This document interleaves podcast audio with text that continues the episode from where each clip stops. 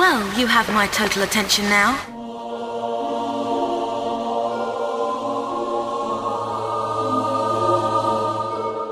E aí, velhos e velhas, eu sou o Caio Hansen e você está ouvindo o Jogo Velho, podcast sobre retro games que faz parte da revista Jogo Velho. E aqui comigo é Atlantis.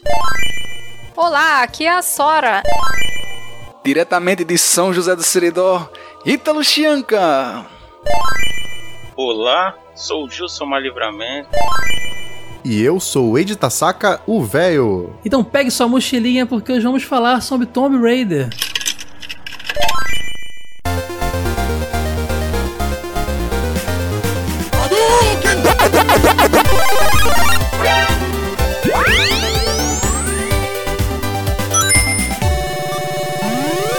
Jogo Velho Podcast.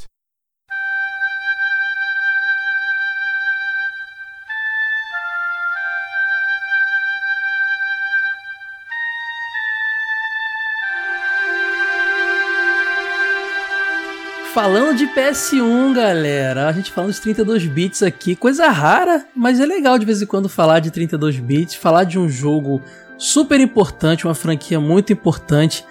Pedido da Sora, Sora, só nesse primeiro trimestre de, de, de 2020 já fez a tua trinca. Falamos de Super Xuxa, agora Tomb Raider. É pra não reclamar, mas não falar que eu sou ditador, né? É, 2020 tá sendo meu ano aqui no podcast, mas também, ó, tive Sozinha. que ameaçar sair desse podcast. Tive que ameaçar não gravar mais. Então, O pessoal pensa que eu sou mal mesmo. A gente fez aqueles jogos do Simpson lá. O pessoal, pô, tadinho do Ita, não pode tratar ele mal. o pessoal tá achando que eu sou ruim mesmo. Vou parar de fazer essas piadas, Estão achando, não, vocês- você é, meu amigo. Você Eu vou é receber ruim. linchamento, vou ser cancelado no Twitter daqui a pouco. Linchamento virtual. Até ouvi chamarem de Carrasco Hansen.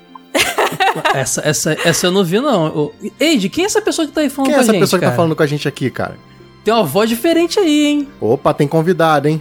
Quem será? convidado ilustre ainda, hein? Ele já participou do nosso podcast, mas na ocasião ele foi Uhum. entrevistado. Quem não ouviu, ouça, a gente gravou com o Gilsomar Livramento, episódio falando sobre história de revista de Tá aqui videogame, na né? descrição do post esse episódio pra você ouvir. Gil monstruoso, trabalhou em tudo quanto é revista de videogame, inclusive começou lá na Gamers, né?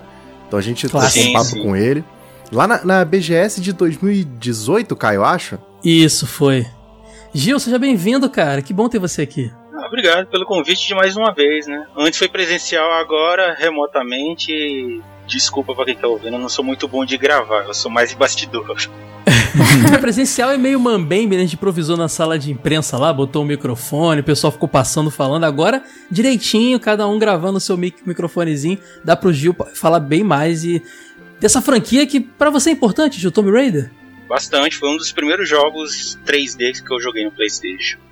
Acho que pra muita gente, né? Então fala você pra mim, Gil. Vamos começar por você. Eu sempre começo assim. Você lembra da primeira vez que você viu Tomb Raider na sua vida? A Lara Croft, a imagem, uma coisa do tipo? Sim, eu tava, era uma tarde, eu tava jogando um Toshinden. E quando eu peguei o jogo, não tinha muita esperança, né? Jogo de aventura 3D e tal. Na hora que eu coloquei, vi aquele visual que na época era uma coisa meio que, ó, tá revolucionando, né? Se bem que É, nos essa PCs já mesmo. era uma coisa mais comum, entre aspas. Mas no videogame a coisa começou a fluir bem e, cara, eu adorei o jogo. Depois, um mês depois, eu soube que tinha a versão de Dreamcast lançado antes, mas aí quando eu comparei visual, essas coisas, o visual do Dreamcast era meio estranho. Aí, sei lá, eu me apeguei muito à versão de PlayStation. e- Dreamcast não, Sega Saturn, né? Isso, Sega Saturn, desculpa. É, tinha um visual meio estranho. Foi lançado. Saiu um mês antes, né, no Isso. Sega Saturn. então, eu Exclusividade só- de um mês. Eu só fui saber depois que eu joguei o gameplay. Aí eu fui ver. Ah, tinha lançado antes pra Saturno. E, Sora, você que é grande fã de Lara Croft aqui, que sempre fala pra caramba, nós aqui jogamos mais pra poder gravar e nossas experiências poucas que tivemos, fora o Gil, claro. Você, me fala como é que você conheceu essa franquia. Ah, então, eu conheci Tomb Raider pelas revistas de videogame, quando eu nem tinha Play 1 ainda. Aí eu vi é, um detonado de um Tomb Raider, se não me engano era do 2 mesmo. Será que foi o Gil que fez? Se foi na Gamers, o Fabão começou e eu continuei. Foi o, Aí, foi o meu primeiro trabalho oficial na revista. Foi quando eu Pode ter entrei. Sério? sido, hein? Aí, Ô, Calma aí, calma aí, essa informação é importante. Primeiro trabalho na revista foi continuar o detonado da Tomb Raider, é isso? Sim, porque assim, antes eu trabalhava de office boy. E Ah. quando eu fui pra gamers, cara, eu não sabia escrever em computador, nunca tinha usado computador na vida. Aí o Fabão tinha feito a primeira parte do detonado, aí eu tinha que imitar o jeito dele de escrever, né? Excesso de Caramba. descrição, aquela coisa toda, tal, passo a passo. Aí eu fui aprender a digitar, tipo, em duas semanas, fazendo essa segunda parte do detonado. É, O Ítalo foi a mesma coisa, ele chegou no jogo velho, não sabia digitar, a Wade botou lá. Até hoje eu escrevo no papel e mando pros caras digitarem aí. Tá certo, vezes tá escrita, cara, escrita manual. Ô Gil, Ai. isso foi aquela Gamers especial? Não, foi numa Gamers é, mensal mesmo. Ah, Se eu não me entendi. engano, tinha. A, a primeira capa era do Tomb Raider 2, foi logo que lançou. Aí eu entrei na continuação. Eu só não lembro as capas porque, gente, assim, muita coisa. Eu não consigo lembrar de muita coisa, não. Imagina. Então, mas eu acho que eu tenho ela aqui, cara. Deixa deixa eu ver se é essa aqui. Se for. Número 21. Imagina só, o primeiro texto do cara foi o responsável por tornar Sora fã extrema do jogo. E Olha que tão- doideira isso, cara. Então os É dois verdade. juntos aqui hoje gravando o podcast. Desculpa, é. Sora. Ah, e curioso que, assim, doideira. eu li o detonado inteiro, mas eu não- nunca tinha nem jogado um jogo 3D na vida, mas eu fiquei extremamente encantada com aquele jogo. Eu ainda tava no Super Nintendo e fiquei, tipo, acho que foi um ou dois anos querendo muito jogar isso e sem poder. Aí quando meu pai arrumou um computador, primeira coisa que eu fiz foi pedir pra ele arrumar um Tomb Raider pra mim. Só que a gente não tinha essa noção de jogo completo e demonstração. Ele comprou pra mim um CD, uma revista que tinha Lara Croft na capa, vinha com um CD e era a demo do Tomb Raider 2. Ah, eu tenho uma história com isso que eu falo todo episódio. Esse demo tem um, tem um pânico desse demo. Mas a demo que eu joguei é mais traumatizante, porque você jogou a do jogo base, que vem, é, Uhum. começa na caverna com o tigre. A que eu joguei Sim. é do Tomb Raider 2 Gold. Então você começa, você cai na água e tem um tubarão na tua cara. Tipo, Minha eu não nossa. sabia. Ah, sim, eu lembro disso. Maravilha, né? Pra, um jeito de começar. Sim, eu não sabia com o que fazer com aquele A tubarão. Luísa Mel odiaria a Lara Croft, porque que ela mata de bicho nesse jogo, cara, é impressionante. Tudo bicho animal extinção, quase. Pior que é Até acho que já foram extintos, né? É, pois é, vamos chegar lá. Que eu fiquei surpreso é, descobrir isso aí, que tem animal que já foi extinto aparecendo, a gente vai chegar lá. Safado, safado. Ítalo, você lembra quando foi a primeira vez que você viu Lara Croft Tomb Raider? Com toda certeza. E a minha história é muito parecida com a da Sora, com a diferença que eu não me apaixonei pelo jogo. Mas a minha primeira lembrança eu sei exatamente qual foi. Porque eu ganhei uma revista de videogame, era uma Super Game Power, que logo cedo ele me lembrou que era a capa de Mega Man 8. Essa Super Game Power, ela tem um detonado no primeiro Tomb Raider. Aliás, eu tô me esforçando pra falar Tomb Raider, porque a vida inteira foi Tomb Raider aqui nas locadoras. Vamos, vamos falar, fala então como você achar que deve falar, cara. Fica Tomb. Raider. Pode falar Tomb Raider, cara. Eu falo até hoje. É, eu tô aqui tentando também falar certo, mas eu também viro e mexe falo Tomb Raider. E, ne- e nessa revista tem um detonado e que tem uma coisa, eu não, não tenho certeza se era mais ou menos assim, porque eu tô de lembrança aqui, mas eu acho que foi escrita por a Marjorie Bros. E ela Foi. diz alguma coisa assim, tipo. Que é ela que tá analisando porque ela é uma mulher forte e inteligente, assim como a Lara. Eu, eu tenho muito vivo isso assim na minha mente dessa revista. É era um exatamente jogo o que ela assim- fala. Ela diz isso no começo? Ela fala assim: engraçado, Lara Croft é igualzinha a mim, vocês repararam? E aí ela começa a elogiar a Lara se elogiando. Ah, olha aí que massa. e foi com essa revista. E a outra lembrança muito viva que eu tenho desse jogo é porque ele foi um sucesso estrondoso nas locadoras. Todo mundo queria jogar. Foi com certeza um dos primeiros jogos 3D que eu vi também. E era sucesso total. Só que a diferença é que pouca gente aqui jogava pra zerar. Os caras ficavam jogando pra ficar vendo Lara andando e ficava dando zoom nela. Era uma fase muito maluca aqui na locadora. Nossa, a primeira vez que eu joguei Tomb Raider, cara, eu achei muito estranho, porque assim, a mulher vai se aventurar num lugar perigoso, de short, roupinha, beleza. Mas aí ela, a mulher tem um peito gigante, ou seja, o centro de gravidade dá tudo errado, cara. Como é que ela faz acrobacia com aquele volume de peito? Não faz sentido. Peito não, né, cara? Uma pirâmide. Duas, na É, verdade. né? mas você sabe, né? Naquela época a imaginação voava solta. Pra ser Ah. mais específica, é um prisma que ela tem ali na frente. Exato.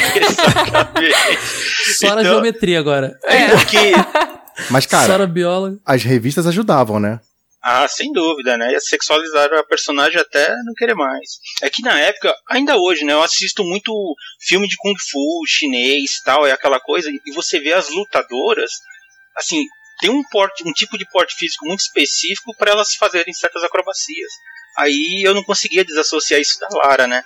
Vi uma mulher magrinha, com cintura fina, mas com peito gigante, não fazia sentido o que ela fazia de acrobacia aquela escalada lá que ela dá tipo uma estrelinha pra frente, depois que ela sobe, ela planta a bananeira. Era meio estranho. Aí eu demorei pra absorver isso e depois falei, ah, beleza, videogames, vai, vamos que vamos. Antes de perguntar o Wade, sabe como é que eu lembro da Lara Croft, ma- ma- mas umas primeiras lembranças que eu tenho? Da é, Ellen Roche fazendo cosplay de Lara Croft em alguma revista de videogame. Rolou Verdade. isso mesmo ou é loucura da minha cabeça? Ela foi uma das Rolou. modelos oficiais. Ela era Lara Croft brasileira, não era isso? É. Sim, eu acho que foi na Ação Games, não tenho certeza, mas eu- a Ellen Roche foi a cosplayer oficial da Lara Croft. Eu lembro que pra mídia brasileira, se eu não me engano, ela despontou assim primeiro, antes de, de entrar na casa dos artistas, as coisas. Inclusive, ação games que tinha esse hábito mesmo de botar muita mulher seminua, de, de explorar bem essa parte, né? Sim. É, sim, ela foi contratada pela Eidos e a Greenleaf, que estavam fazendo a distribuição do jogo aqui no Brasil, só que não foi na época do Tomb Raider 1. Na verdade, a Ellen Roche só foi modelo da Lara Croft na época do lançamento do Tomb Raider 3 Caramba! e também no lançamento dos filmes da Angelina Jolie. Mas ela teve, assim, vários modelos oficiais ao longo dos anos. E nesse Tomb Raider de 1996, o primeiro, foi uma modelo chamada Natalie Cook, que foi escolhida para ser o rosto da Lara Croft nesses eventos de divulgação. No Brasil, a gente não teve uma Lara Croft oficial nessa época. É eu, eu lembro da Ellen Roche porque uma vez eu, ah, se eu não me engano, acho que eu, tem, eu ou alguém da redação tentou entrevistar ela, né? Assim, ela impersonada no personagem, assim, ela, sabe, assim, agindo como Lara Croft, só que ela não podia falar, era a regra do contrato. Caramba, você Era tá mudo. só, era só, Só fazer visual. Ca- Só carão, né? Só fazer Exato, carão. ela não podia falar. Até porque seria difícil brifar ela, né? Tem um pôster da Ação Games que é lendário, que é a tiazinha fazendo cosplay da Lara Croft. Isso. Caramba, que, cross, que amálgama, hein? Incrível crossover. Mas é. antes da Ellen, teve uma Lara Croft quase oficial né, pra esse primeiro jogo aí. Que era a Marjorie Bros, que fazia cosplay de Lara Croft na Super Game Power. Desenhadinha, né? O que a Major Bros não fazia? A, abre aspas, Marjorie Bros, né? A minha memória me, me pegou mesmo, porque então não foi ela a minha primeira lembrança, não. Porque eu lembro de, de ver o jogo Então, um no Brasil foi ela. Agora, a oficial Não, pro digo. jogo. eu- Eu tinha dito que minha primeira memória com a Lara Croft era o cosplay dela, mas eu, eu Ah. lembro de Tomb Raider 2 e 1. Então não foi, não. Foi mesmo. Aí talvez tenha sido a que mais fixou na mente de um adolescente, um jovenzinho, né? Ah, sem dúvida. Por que será? Cheio de hormônios, provavelmente. Cara, a Ação Games nessa época, ela apelava pra esse sentido, né? Chegou uma hora que videogame era meio que um Não, detalhe tinha uma ali, né? capa da Ação Games que é lendária, que é uma mulher pelada e tem escrito assim, sim, isto é uma revista de, de videogame. Chegou a esse ponto, cara. Fim dos anos 90, né, cara? É, era Playboy pra menor de 18. Ficou faltando você, Ed, me contar como é que foi sua lembrança mais antiga. Qual é a sua lembrança mais antiga com o Tomb Raider? Cara, é, se confunde a coisa na minha cabeça um pouco. Só que assim, antes de eu falar disso, da minha memória, já que o Gil tá aqui, e eu sei que a gente tem um bloquinho de revista lá no final, mas eu queria ler um pedacinho de uma Gamers que eu achei aqui na coleção. Que o Gil escreveu? Então, eu sei acho que foi não eu. foi o Gil, porque é do, do, do Tomb Raider 1. Mas essa, a, a- é a primeira matéria da Gamer sobre o jogo e ela fala que o jogo é o sucessor do Resident Evil. E ela fala assim, logo no comecinho. Se você curte aventuras no estilo Indiana Jones, você não pode perder Tomb Raider por nada neste mundo. O game chegou para desbancar Resident Evil, que era forte candidato a game do ano até agora. E tem uma matériazinha de página dupla aqui com alguns screenshots e tal, informações. Eu tava pesquisando pra, pra pauta né, de ontem, achei isso aqui, até lembrei, pô, já que o Gil vai estar lá, né? Nada melhor que puxar uma Gamers. Cara, de lembrança mais antiga, eu acho que eu joguei uma demo de PC, cara, mas assim, vai, se perceber isso durante o episódio, eu não sou um grande fã da série, então eu devo ter, lembro de ter jogado a demo assim um pouquinho e acabei largando. Engraçado, é, você falou antes que o, ela sucessora do Resident Evil, eles têm poucos meses de distância um do outro, né? É tipo, os caras já estavam buscando o sucessor correndo. Os dois são do mesmo ano e, e, tipo, um é março, outro é outubro o lançamento. Mas é aquela coisa, né, cara? Tem que vender revista, tem que vender matéria é. e tal. Você tem um é, sucessor, um, um, jogo killer aí, essas coisas malucas que se propagou ao longo dos anos 2000. É, mas hoje em dia todo jogo difícil que sai é o novo Dark Souls, né? Pois é. É verdade, é.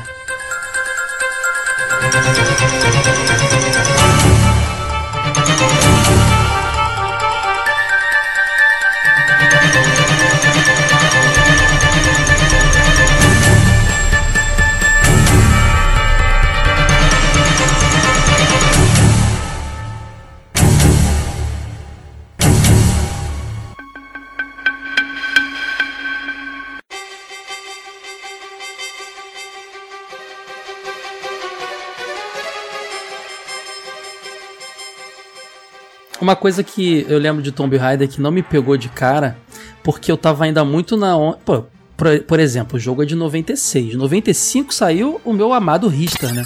Que eu tinha que mencionar aqui, senão não tinha meu graça. Deus Caralho, como é que ele consegue colocar Richter no então, episódio de Tomb Raider? Então, mas, calma, calma. Vocês, vocês percebem então que no, no, no final dos anos 90 eu tava muito nos 16 bits ainda eu via as revistas, eu via as coisas do PlayStation, é, até o Nintendo 64, o Mario 64 é de 96 também. Eu vi aquilo, assim, um sonho distante para mim. Eu tinha meu Mega Drive 3 ainda, era aquela minha realidade. E fora locadora e tal. E então, assim, eu tava muito na onda do plataforma ainda. Tô, até hoje, né? Quem me conhece sabe.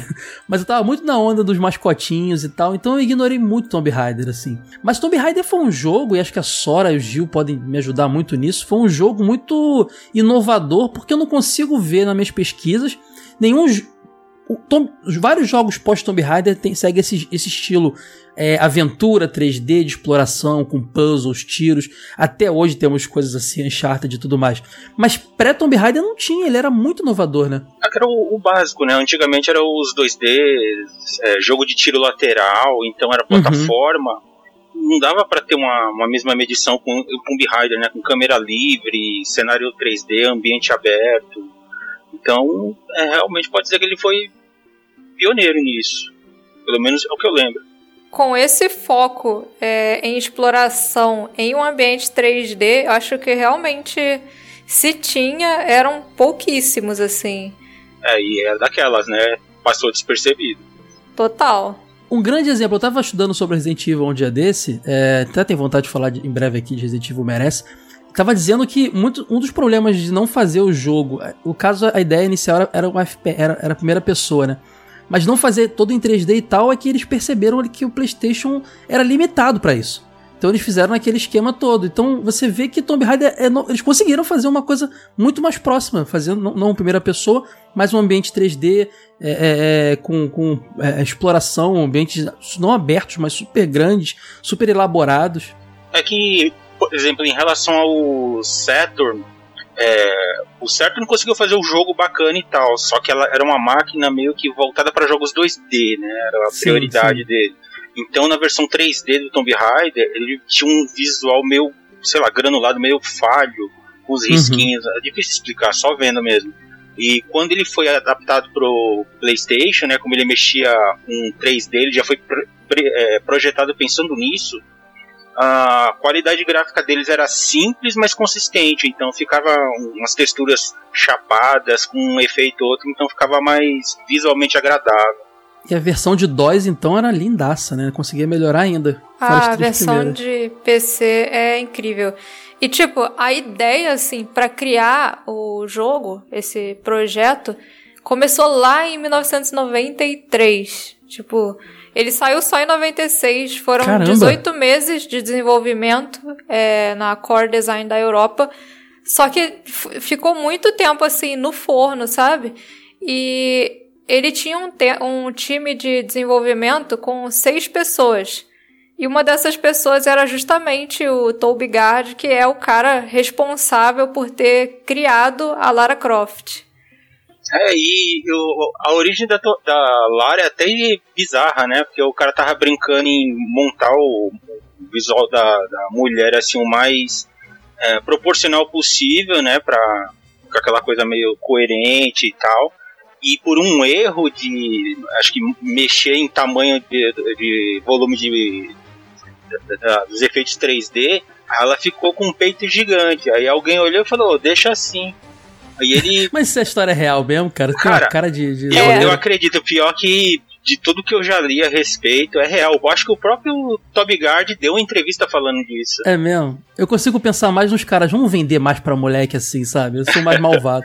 Mas é, é que o Toby Gard, ele não gostava é, da- de explorar essa parte da sexualidade da Lara Croft. Tanto que no Tomb Raider 2, quando começou a surgir artes em que a Lara tinha um apelo sexual maior, ele ficou muito assim, irado, sabe? É, tanto Ele é que não gostou. reflete também no, acho que no Tomb Raider Anniversary, né, que ele foi chamado para fazer um reboot, um remake, sei lá, do primeiro jogo. E a Lara, ela, ela tem uma, uma estrutura física mais coerente, né, não, não tão exagerada, menos sexualizada, embora ela já tenha virado um símbolo sexual, né. Essa Mas no coisa- 2 e no 3, essa proporção do corporal dela que foi mais aumentada, né? Em é, comparação foi mais nas exagerada. artes promocion- promocionais que, se, que eu diga, né? Ah, Foi a mas é, partir do 2. É, foi aquela coisa, né, cara? Transformaram a personagem num símbolo sexual, as próprias revistas de games. Então, tipo, os caras capitalizaram em cima disso. Tem uma história que os caras mandavam flores e bombom pra, pra, pra desenvolvedora pedindo ela em casamento como se ela existisse de verdade. Se isso Que é verdade, eu não loucura. sei, mas eu acredito muito que é, cara, que seja possível. Olha, no Brasil a gente teve muita gente acreditando na Major Bros, né? Então. não Pois é, não. cara. A Caio é. só, E- tem, só tem história mesmo de, dessas fuleiragens aí. Ele é o Nelson, Nelson Rubens dos podcasts. Ô, é, se liga, vocês falaram do, do lance do desenvolvimento e de ser sido um jogo precursor. O próprio Toby Gard, ele fala que ele queria fazer uma coisa que ninguém tinha feito antes. Então, ele falou que ele não tinha referência nenhuma de nenhum outro jogo. Ele criou Ele conseguiu. tudo, exato, ele criou tudo do zero da cabeça dele. Só que assim, a Core Design, ela já tinha feito algumas outras coisas com a SEGA. Então, por exemplo, quem lembra a Core Design é a empresa que fez Chuck Rock, né? Clássico jogo de Sim. plataforma. Então, acho que até por isso deve ter alguma relação desse jogo ter sido imaginado a início para Saturno. Só que tem um lance que o Gil comentou, né? De que o Saturno ele foi desenvolvido para rodar jogo 2D e ele só foi ganhar um chip 3D quando a Sony anunciou que ela ia fazer um console que focaria muito no 3D e os caras botaram meio que às pressas. Então é por isso que a performance do, console, do, do jogo no console é meia boca, né? É, é até por isso também que só o primeiro jogo saiu pra Saturno. Exato. E a único, única edição de- é, física que eu tenho da Tomb Raider aqui é a logo do Saturno. Que eu nunca jogo. porque- Cara, é, a gente falou aqui um pouquinho de uma galera, vamos dar uma explicadinha rapidinho pra poder seguir o papo, né? O diretor do jogo é o Mike Schmidt, mas o projetista, que é o Toby Gard, é o cara mais lembrado, porque foi o cara que idealizou é, é, visualmente a Lara. Mas o escritor também, o roteirista, o Vic Arnold, é um cara importante, porque é o cara que criou todo o roteiro envolvendo a história, né? E a desenvolvedora é a Core Design, que a gente já tá mencionando aqui, e a publicadora é a Eidos Interactive, que hoje foi comprada pela Square Enix, por isso que os jogos Tomb Raider saem pela Square Enix. A Eidos que era dona dos direitos desde então, né? E agora é da Square, né? Uhum. A Eidos que tem uma curiosidade, o CEO dela na época era o Ian Livingstone, que era o cara que fazia aqueles livros de RPG solo lá junto com o Steve Jackson, né? Floresta da Destruição. Galera, Aqueles livrinhos aí? Aqueles livrinhos que você joga sozinho, vai pra pega o dadinho, tal, exato. não sei o quê. ele ajudou a criar esse sistema e ele era o CEO da, da CEO e presidente da Eidos na época. É, muito divertido. É o RPG do, do cara que não tem amigos, né, cara? Que ele joga sozinho ali. Mas quem vê a Lara hoje não imagina que inicialmente ela seria um homem. Eu vi isso, cara. Bigodudo, né, Sora? Tipo, É, a Magnum ideia- P.I., tá ligado? Aquele maluco lá, o...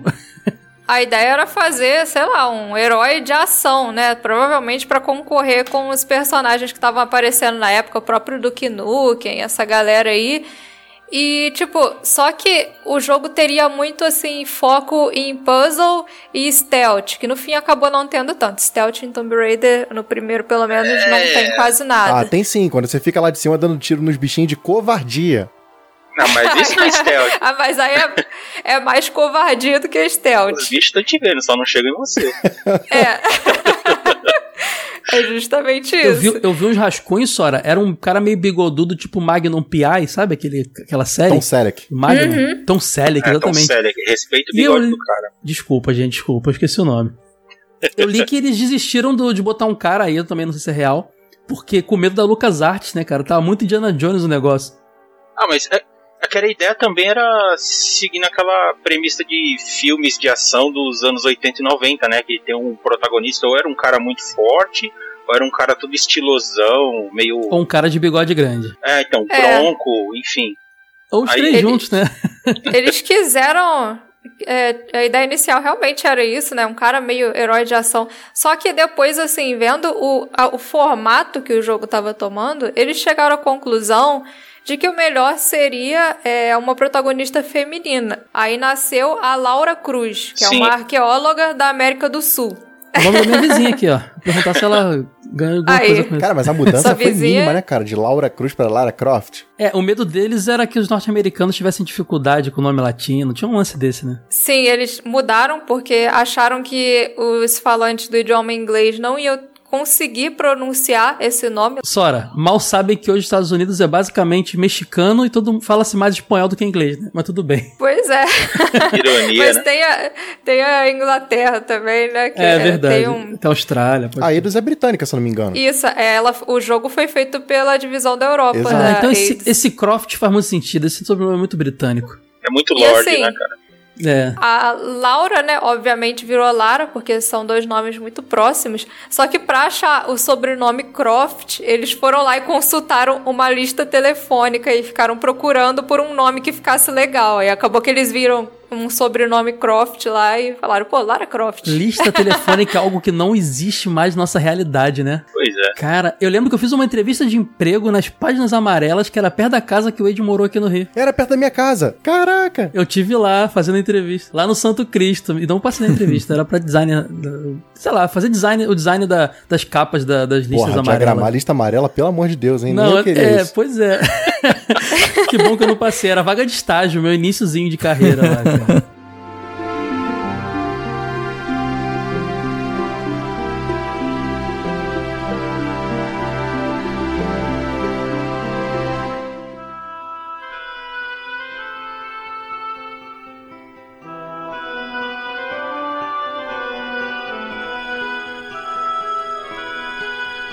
A personalidade da Lara Croft foi uma coisa que muita gente pensa, quando vê a personagem já pensa Indiana Jones feminina. Só que a Lara Croft, a ideia assim do pessoal quando criou ela, foi uma mulher com uma personalidade assim fria, uma coisa meio militar até, tanto que você pode ver que a Lara Croft nos primeiros jogos, ela é meio malvada, ela é meio fria mesmo, sabe? Ela é uma explora, como é que fala? Ela é... Mercenária. é- Não, não, mas ela, ela não é uma... Como é que fala? Arque, arqueólogo, ela é um arqueólogo. Que, Isso, ela é que destrói templos e, e, e, e mata, e, e destrói... Mata animais em extinção. Por É, interesse cara, próprio, ela é milionária. Não, mas ela, mas ela tá indo contra o, o que a profissão dela diz, né? Que é preservar o negócio, estudar. Que doideira. Tipo Indiana Jones. É verdade. Exato, tipo Indiana Jones. Mas ele tenta, ele tenta. É que, é que não rola. O negócio cai da mão dele. Tem um negócio doido lá, mas ele tenta. A personalidade dela foi muito baseada na personagem Tank Girl dos quadrinhos britânicos, que é uma personagem totalmente insana, sabe? Então, ela tem essa essa inspiração que acabou tornando a Lara uma personagem que, além de ser uma mulher, tem uma personalidade muito diferente das outras personagens femininas. E acho que isso que acabou chamando tanta atenção, né? Ah, tanto é que é, na abertura do próprio jogo mesmo, na hora que ela tá falando com alguém sobre o livro dela, a tal de exploração, o cara ele dá umas indiretinhas e ela é, bem seca pra responder o cara, tipo, "Ah, quem é você, cara? Eu faço É o, o Larson. isso. E, cara, é, ali ela já me ganhou, sabe? Que é aquela coisa que eu não tava vendo uma, uma donzela em perigo, ou nem nada assim, aquela coisa tipo de ser resgatada. Já Cara, isso é engraçado porque eu tô fazendo agora a revista Jogo Velho Especial de jogo de plataforma. E é impressionante como 90% dos jogos daquela época a premissa era de que uma mulher foi sequestrada e um cara tinha que salvar. Sim. Pois é. Protagonismo feminino em jogo era uma coisa muito recente. Resident Evil teve isso meses antes. Mas antes o que você tinha? Acho que a Samus era uma das mais legais, só que ela ficava dentro de uma roupa o tempo inteiro e não tinha muita interpretação. E de o resto, pessoal era só princesa... foi descobrir depois que alguém terminou e que revistas alardearam, que era uma mulher. Exato. Exato, ela era Então. uma mulher, mas era uma informação dispensável ali, né? Exato. Exato. É, E, e você tinha é, é, princesas em perigo. Aí você tinha até no Golden Axe mulher e tal, mas era sempre muito se- hipersexualizada e muda. Às vezes não tinha interpretação. Ou jogos de luta, elas eram B10, mas também super hipersexualizadas. Não que a Lara não fosse, né? Mas eu acho que, Sora, você pode me dizer, já que você vivenciou bem isso. Foi muito bacana pra vocês mulheres verem o protagonista assim nos jogos, né? Pô, com certeza. A primeira vez que eu, que eu vi a Lara Croft foi numa revista e, tipo, eu fiquei realmente louca, assim. A personagem chamou muito minha atenção e logo começou aquela curiosidade de conhecer mais sobre ela, de querer conhecer os jogos dela. Então, acho que pra meninas, assim, na época, a Lara Croft foi uma personagem extremamente importante. Aqui em São José, por exemplo, em locadora, que era uma coisa raríssima ver uma mulher jogando, sempre que alguma tentava chegar na locadora pra jogar alguma coisa, o dono da locadora sempre indicava, ó, tem esse jogo aqui de que é uma mulher que você controla. É um pensamento muito simples, assim, muito simplista, mas é o que dava pra fazer na época. O cara se sensibilizava e achava que a, a menina ia se identificar com a personagem, e aí era uma mistura de delírio e admiração, porque uma menina na locadora já causava alvoroço. Aí ia jogar um jogo de Lara Croft e pronto. Aí ninguém sabia pra onde olhava. Se era pra personagem, se era pra menina. Era um tempo muito Aí você do lado da menina e começava a contar mentira, né? Pra impressionar. Com a boca cheia de paçoca salgada. Ah, chegaram a mim, então, eu sabia que eu terminei Street 2 com Zangief no Dude Perfect. Paquera, paquera nerd, paquera véi, isso, gamer. Pegada É. naquelas cantadas de pedreiro de videogame. Ah, que triste. Tomb Raider é, foi tão significativo, cara, que a gente viu depois filme. A gente pode falar disso rapidinho antes de entrar no jogo, mas a gente viu sequências, o 2 e o 3 vieram logo na, na, na, na rabuda ali. Tivemos também é, histórias em quadrinhos, eu lembro, hein, Sora? De, acho que era DC Comics que publicava, era Dark Horse, na verdade. Top Call. E Teve rolava. da Top Call e teve um outro que eu Acho esqueci. que é Dark Horse também, que teve crossover na época com a Witchblade. Com a Witchblade, exato. Nossa, Isso aí tava estampado aí. em todos os gibis do Homem. Você comprava qualquer gibi da, da Abril, vinha lá, veja as duas Sim, maiores crer. heroínas. Não, e ali Cara, era fizeram um hype. certa, maluco.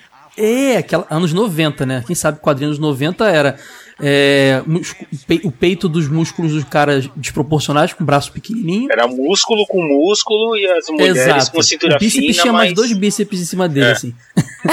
E a mulher tinha umas proporções de mostrar peito e bunda ao É, mesmo tempo em que ao ela tá olhando pra frente. tempo. de toda curvada, assim, uma doideira, cara. Era e era isso, cara. Juntaram as duas personagens mais hypadas daquele momento e fizeram um crossover, eu lembro disso. Isso, mas antes dela entrar pra Dark Horse, ela foi muito tempo publicada pela Top Call. Inclusive, esses crossovers com a Witchblade são dessa época aí. Cara, ela teve selo nos Correios na Inglaterra. Teve bonecas, inclusive recentemente com, esses com esse último filme lá que teve da Tomb Raider. Teve uma Barbie da Tomb Raider. Você soube disso, Sara? Isso. Saiu, saiu. Da Lara Croft, na real, né? E teve também um parque de diversões, cara, baseado no filme lá, que deu até polêmica lá, porque teve processo do- da Eidos, teve que mudar de nome lá. E, e- e virou outra coisa, mas era um parque da Tomb Raider por um tempo. No estilo desses parques da Universal, sabe? Que rola na gringa, assim, baseado nos- temático. Meio temático, exatamente. O- o- Os, o- os direitos do filme eles tinham, né? Mas não pensaram, acho que não leram a cláusula de que é só pra filme. Ah, sim, não, Aí é, não- ninguém lê a Chegou letra aí e miúda, falou: cara. Olha só, eu não assinei pra você fazer parque, não. Fecha isso aí, muda de nome. Cara, é igual aquela história clássica que. Não sei se é verdade, né? Que falam que quando a Microsoft comprou a Rare, eles acharam que eles seriam donos do Donkey Kong, né? Exatamente. Ninguém lê a letra miúda, né, cara? Verdade. Sério. Cara, Tomb Raider entrou pro livro dos, pro Guinness Book, cara, livro dos recordes. Tão importante que, que a franquia foi. A Lara Croft, na real, ela é, foi eleita a melhor aventureira heroína dos videogames e, de, e franquia mais bem sucedida com protagonista feminino em 2006, cara. Algo do tipo, assim, tradução que eu fiz lá do, do negócio. Entrou no Guinness Book. Acho, acredito que ninguém tirou ainda. Vale a pesquisa aí depois. É uma franquia que tem sobrevivido a muitas gerações aí, né?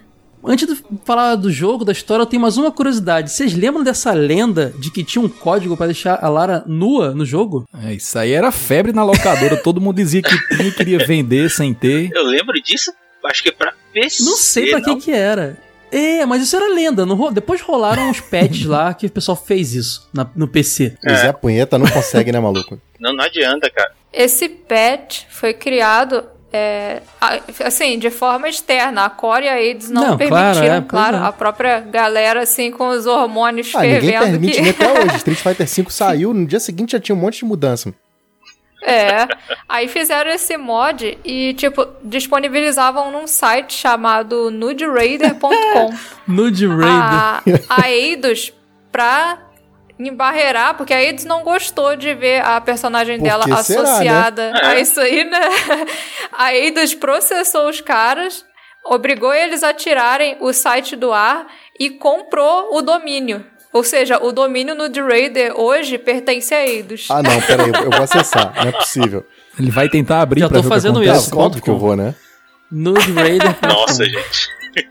Ah, não, o domínio tá livre. Agora tá livre, então já deixaram pra lá. Tá a dica aí? Mais quase 30 anos, né?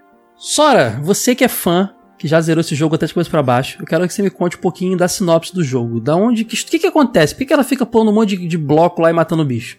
É, então, quando o Larson chega pra ela lá no início do jogo, né? É até interessante que ela tá vendo numa revista, assim, a vez que ela encontrou o. Pé Acho que é grande. o pé grande. Isso, é o pé grande, cara. Aí Na você vê história, que ela, ela, é já. uma, ela é uma caçadora de, de, de, de- de tesouros, ela é uma, uma arqueóloga famosa, tipo um Indiana Jones feminino mesmo, pra todo mundo. Todo mundo conhece ela e é milionária, não é isso? Isso é diferente de- das versões posteriores da Lara Croft que tiveram mudanças na, na sua história de origem, que essas mudanças vieram depois do filme. A Lara é uma arqueóloga que é, nasceu numa família aristocrata, só que ela não gostava dessa vida, né, da alta sociedade, achava tudo muito chato, e a forma dela, assim, fugir disso era procurando esses artefatos raríssimos, fazendo, essa, fazendo essas expedições. Por isso ela era tão, assim, atraída por esses locais inóspitos e perigosos, esse tipo de coisa. Eu não lembro se nesse primeiro Tomb Raider já tinha algum resquício da história do pai dela, né? Que ele é, era arqueólogo e por causa dele meio que influenciou ela, porque ela não queria essa coisa de aristocracia, de seguir certas regras, etiquetas, sabe? Que ponderavam ela de, em vez de você fazer o que você quiser, você tem que agir como uma mulher da alta sociedade, não pode fazer isso. O filme da, o filme da Angelina Jolie explorou isso, né?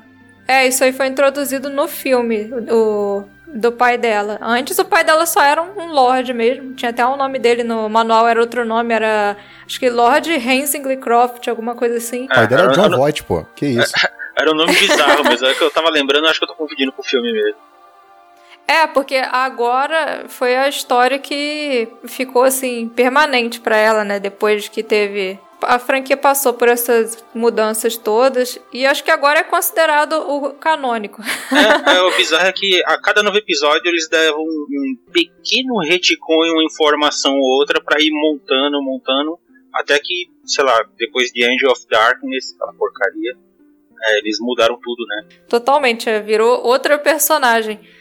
E quando o Larson chega lá pra ela, ele apresenta a proposta de uma mulher chamada Jaqueline Natla, que é dona de uma empresa de tecnologia chamada Natla Technologies, que é, oferece pra ela um trabalho onde ela iria até o Peru em busca de, um- do- de um pedaço de um artefato que estaria escondido na tumba de Qualopec. E esse artefato é o Skion, que é um artefato extremamente poderoso que foi usado pelos líderes de Atlantis para criar o seu exército. Só que antes de partir para lá, a Lara não estava sabendo disso aí. Ela vai descobrindo as intenções da Natla, que não são nada boas, no decorrer da história do jogo. Mas ela também não tava afim de ir no começo, né? A, a Natla seduz ela quando fala que vai ter aventura e tal, e ela meio que se interessa. Isso, é. No início ela recusa, ela fala, ah, porque a Natla oferece dinheiro para ela. É dinheiro ela não precisa, né? É, ela fala assim: ah, não, eu só faço isso por esporte. Aí ela põe lá no, no, no, computadorzinho a imagem de onde tá o templo. Ah, olha aqui essas paredes olha de gelo, esses ventos selvagens, esse artefato com poderes místicos. Aí ela. ela nem responde, ela só vai. e aí, quando começa o genocídio animal? É, acho que já começa meio. A primeira aventura dela numa caverna meio de gelo, né, Sora? Eu acho tão bonito o cenário. A gente sabe que é um, uma textura meio zoadinha pros padrões que a gente viu logo em seguida. Que é aqueles polígonos cheios de Pra canto, época, né? PlayStation. É, pra época é absurdamente bom. lindaço. Eu lembro que na época desse jogo, todo mundo falou: o realismo chegou. Eu não consigo diferenciar isso do mundo real. Você lembra que o pessoal fala? não, era assim. Mas era, que era. Era todo o mundo mundo dizia. real, é vida real, cara. Porque lembra que a gente tinha uma. uma até o, o 3D não era uma coisa tão. Cara, você podia mexer na câmera e olhar ao seu redor. O Mario 64 também, mas muita gente tava jogando só PlayStation, não teve muito acesso. E o lado cartão Não, do e, Mario. e Mario já é naturalmente caricato, exato. exato. Então você tá andando, você podia olhar em sua volta, sabe? Isso era muito louco. Sem contar que o, a Lara Croft, ela meio que assim, virava a cabeça Isso. na direção que você tava olhando. Acho que isso ajudava muito É na real, imersão. realismo. Sim, ou até quando você ah, era atacado por inimigos ou presenciava alguma coisa de interesse, a, a Lara ela virava o rosto pra indicar, naquele ponto tem alguma coisa. Ela te Então era- direcionava, exatamente, Exato. né? Era meio intuitivo, Uhum. então, assim, era uma coisa tão fora do comum, embora seja, sei lá, um processo natural pra gente, né? Olhar pra algo e a gente se direcionar aquilo. Quando a gente viu no jogo, é por isso que tem essa coisa do, nossa, a realidade chegou ao mundo real aí. Mas você sabe que é engraçado porque em alguns momentos do jogo você tem que contrariar esse sentido da, da, da Lara de olhar pra um lado e ir pro outro, porque você sempre tem um segredo, né? Toda fase tem segredo, coisa Sim. escondida. E isso, eu adorava isso, mas também me incomodava, porque eu descobri que esse jogo tem um monte de segredo que é tudo bugado. Sim, tem uma, a intuição de para você avançar no jogo é baseada em bug, na verdade, né? É que é aquela coisa, você tem que ir do ponto A ao ponto B e tem um caminho. E muitas vezes é, o caminho é tão óbvio, ou então tão trabalhoso, que você nem se dá o trabalho de explorar o que está ao seu redor. Que às vezes é, você aciona uma alavanca, abre uma porta, mas onde é que abriu essa porta? Aí em vez de você voltar, você pensa, ah, seguir em frente, né? Cara, mas aí você tem que pensar que o, o Toby Gara, ele fala que no começo, quando ele foi desenhar as fases do jogo, ele começou a trabalhar com 3D Studio. Uhum. Ele não tinha experiência nenhuma com isso, mas ele queria fazer o jogo 3D dele lá de qualquer jeito. E ele não conseguiu arrumar nada, ele demorava séculos pra fazer um corredor que fosse. E ele pensou, cara, a gente vai levar 600 anos pra fazer esse jogo. Até ele desistir do 3D Studio e desenvolver uma ferramenta própria, que tivesse um editor de fases, que fosse fácil de mexer, ele levou um tempão. E lembrando, ele estava sendo, fazendo um negócio que era totalmente precursor. É. Então, o design das fases vem muito disso, da inexperiência. Ele não tinha nem quem se inspirar pra fazer, né? Ele criou o negócio.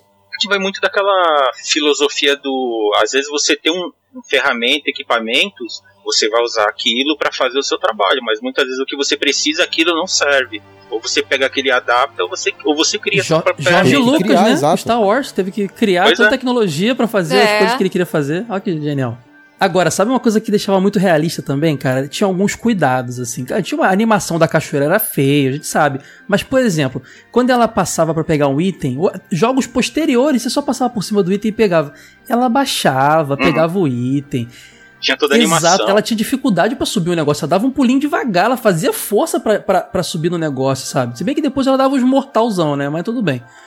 Você tinha a sensação Ela de peso. pendurava em borda de cachoeira. Sim, pode crer. Era muito bom, cara. E uma coisa que sempre me cativou é que, assim, se você olhar cada elemento do jogo separadamente, é feio, é quadrado e tal. Mas você vê aquilo como um conjunto e tudo agindo enquanto você tá andando, a composição daquilo é incrível, cara. É, é- é atraente, é imersivo. É imersivo. Realmente você quer entrar naquele mundo, cara. É Não, incrível. e ele é feio hoje, né? Naquela Sim. época ele não era feio, era incrível. É impressionante. A animação da personagem, aquilo ali era praticamente real a, pra a época. animação ainda hoje é muito, É muito boa. boa. A mecânica dela é datada. O Wade não gosta muito desse termo, mas é datada, mas na época era maravilhoso. Que era um lance meio de tanque, né? Que você botava a direção que você queria ir Sim. Era meio. Era e aí único. bo- e botava pra frente. Isso gerava algumas coisas engraçadas. Por exemplo, a gente, a gente tá jogando e dava um pulo pra trás pra poder voltar no caminho.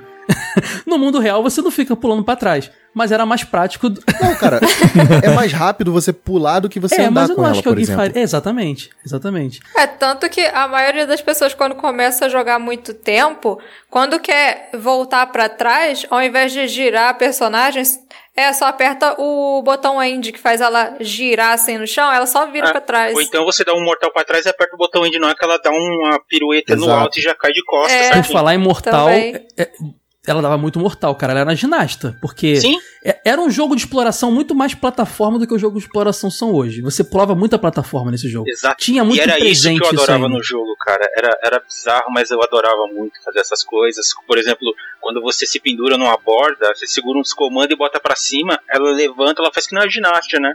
Ela fica planta a bananeira e faz a curvinha pra descer a perna e se levanta. Isso me lembra muito um lance meio Prince of Persia em 3D, sabe? Isso que eu ia falar Sim. agora. Tem, tem, tinha influência ali. Com certeza eles buscaram no Prince of Persia influência pra isso. Ah, sem dúvida. Aqui Prince of Persia ele já ah, migrou pra outra coisa, né? Pro parkour, de você correr em parede, fazer acrobacia em movimento. A Lara era acrobacia estática, né? É, o Prince of. Persia influenciou a Tomb Raider e depois o, o Prince of Persia se baseou no Tomb Raider pra se inovar, Ah, se você para pensar. Um Mas, influenciou o outro. É cíclico, né? Até hoje é, É. assim. É, Tomb Raider se inspirou em Indiana Jones, Uncharted se inspirou em Tomb Raider e Indiana Jones, Tomb Raider se reinventou e se inspirou em Uncharted e, E por Gil, aí vai. Tem muito de Pitfall no Tomb Raider, cara. Eu não sei se eu sou muito, maluco, mas assim, tem muito não, de é, Pitfall. eu concordo contigo. Foi uma das primeiras coisas que eu pensei quando eu joguei. Eu falei, cara, isso é tipo Pitfall, só que em um ambiente aberto. Hoje em dia, né? Pode crer. Ah, sim. E de- tanto que eu, eu até joguei muito do Pitfall do The Mayan Adventures, acho que do Mega Drive, cara. Eu Sim, adorava aquele maravilhoso. jogo. Lindaço. Incrível. Jogo de plataforma de 6 bits incrível. Acho que essa que era uma coisa que tornava o Tomb Raider um jogo tão atraente, porque ele conseguia misturar essa parte de plataforma com exploração. Você não simplesmente pulava plataformas para chegar no final da fase, você tinha esse desafio de passar é, por saltos e todo esse tipo de coisa. Mas você tinha que, ao mesmo tempo, desvendar alguns segredos. Por exemplo, tinha uma porta no final que você precisava encontrar quatro artefatos para poder abrir essa porta. Ou é, acertar uma sequência de alavancas. Também tinha fases assim que você tinha que fazer uma coisa em um lugar para modificar o outro e assim você conseguia é, liberar uma passagem. Era uma coisa assim muito incrível, É, né? porque quando a gente olha o jogo de uma forma muito linear, você entende que o jogo é, ele te apresenta só um ponto A, ponto B, mas não é isso. Exato. Você tem a surpresa dos inimigos que surgem durante a partida. Você tem esses puzzles pra resolver, né? Que tem um componente de adventure da parada, não é só um plataforma 3D. Então você tem todos essas, essas- esses trechos, esses, esses traços de outros estilos aí que tornam a aventura mais consistente, né? É igual a terceira fase, a Lost Valley, é basicamente você ir. é, no final tem aquelas engrenagens assim, então você tem que descer até lá no Vale Perdido, onde você encontra as engrenagens. Depois você volta para o início da fase, vai para essa parte das engrenagens e depois segue para o final. É uma coisa assim, vai e volta, não é só ir em linha reta. Então, Sora, é, acaba que o jogo tem uns puzzlezinhos também que a gente foi ver muito explorado depois, né? Em God of War. Tinha que resolver algumas coisas pra poder seguir em frente, né? Mas também não tinha tanto como eu lembrava. Eu achava que tivesse bem mais antes de jogar de novo. Ah, eu considero ele assim um jogo onde tem muito puzzle, tem bastante. é que eu acho que os sabe? posteriores, explo- Prince of Persia, God of War, exploraram isso bastante, né?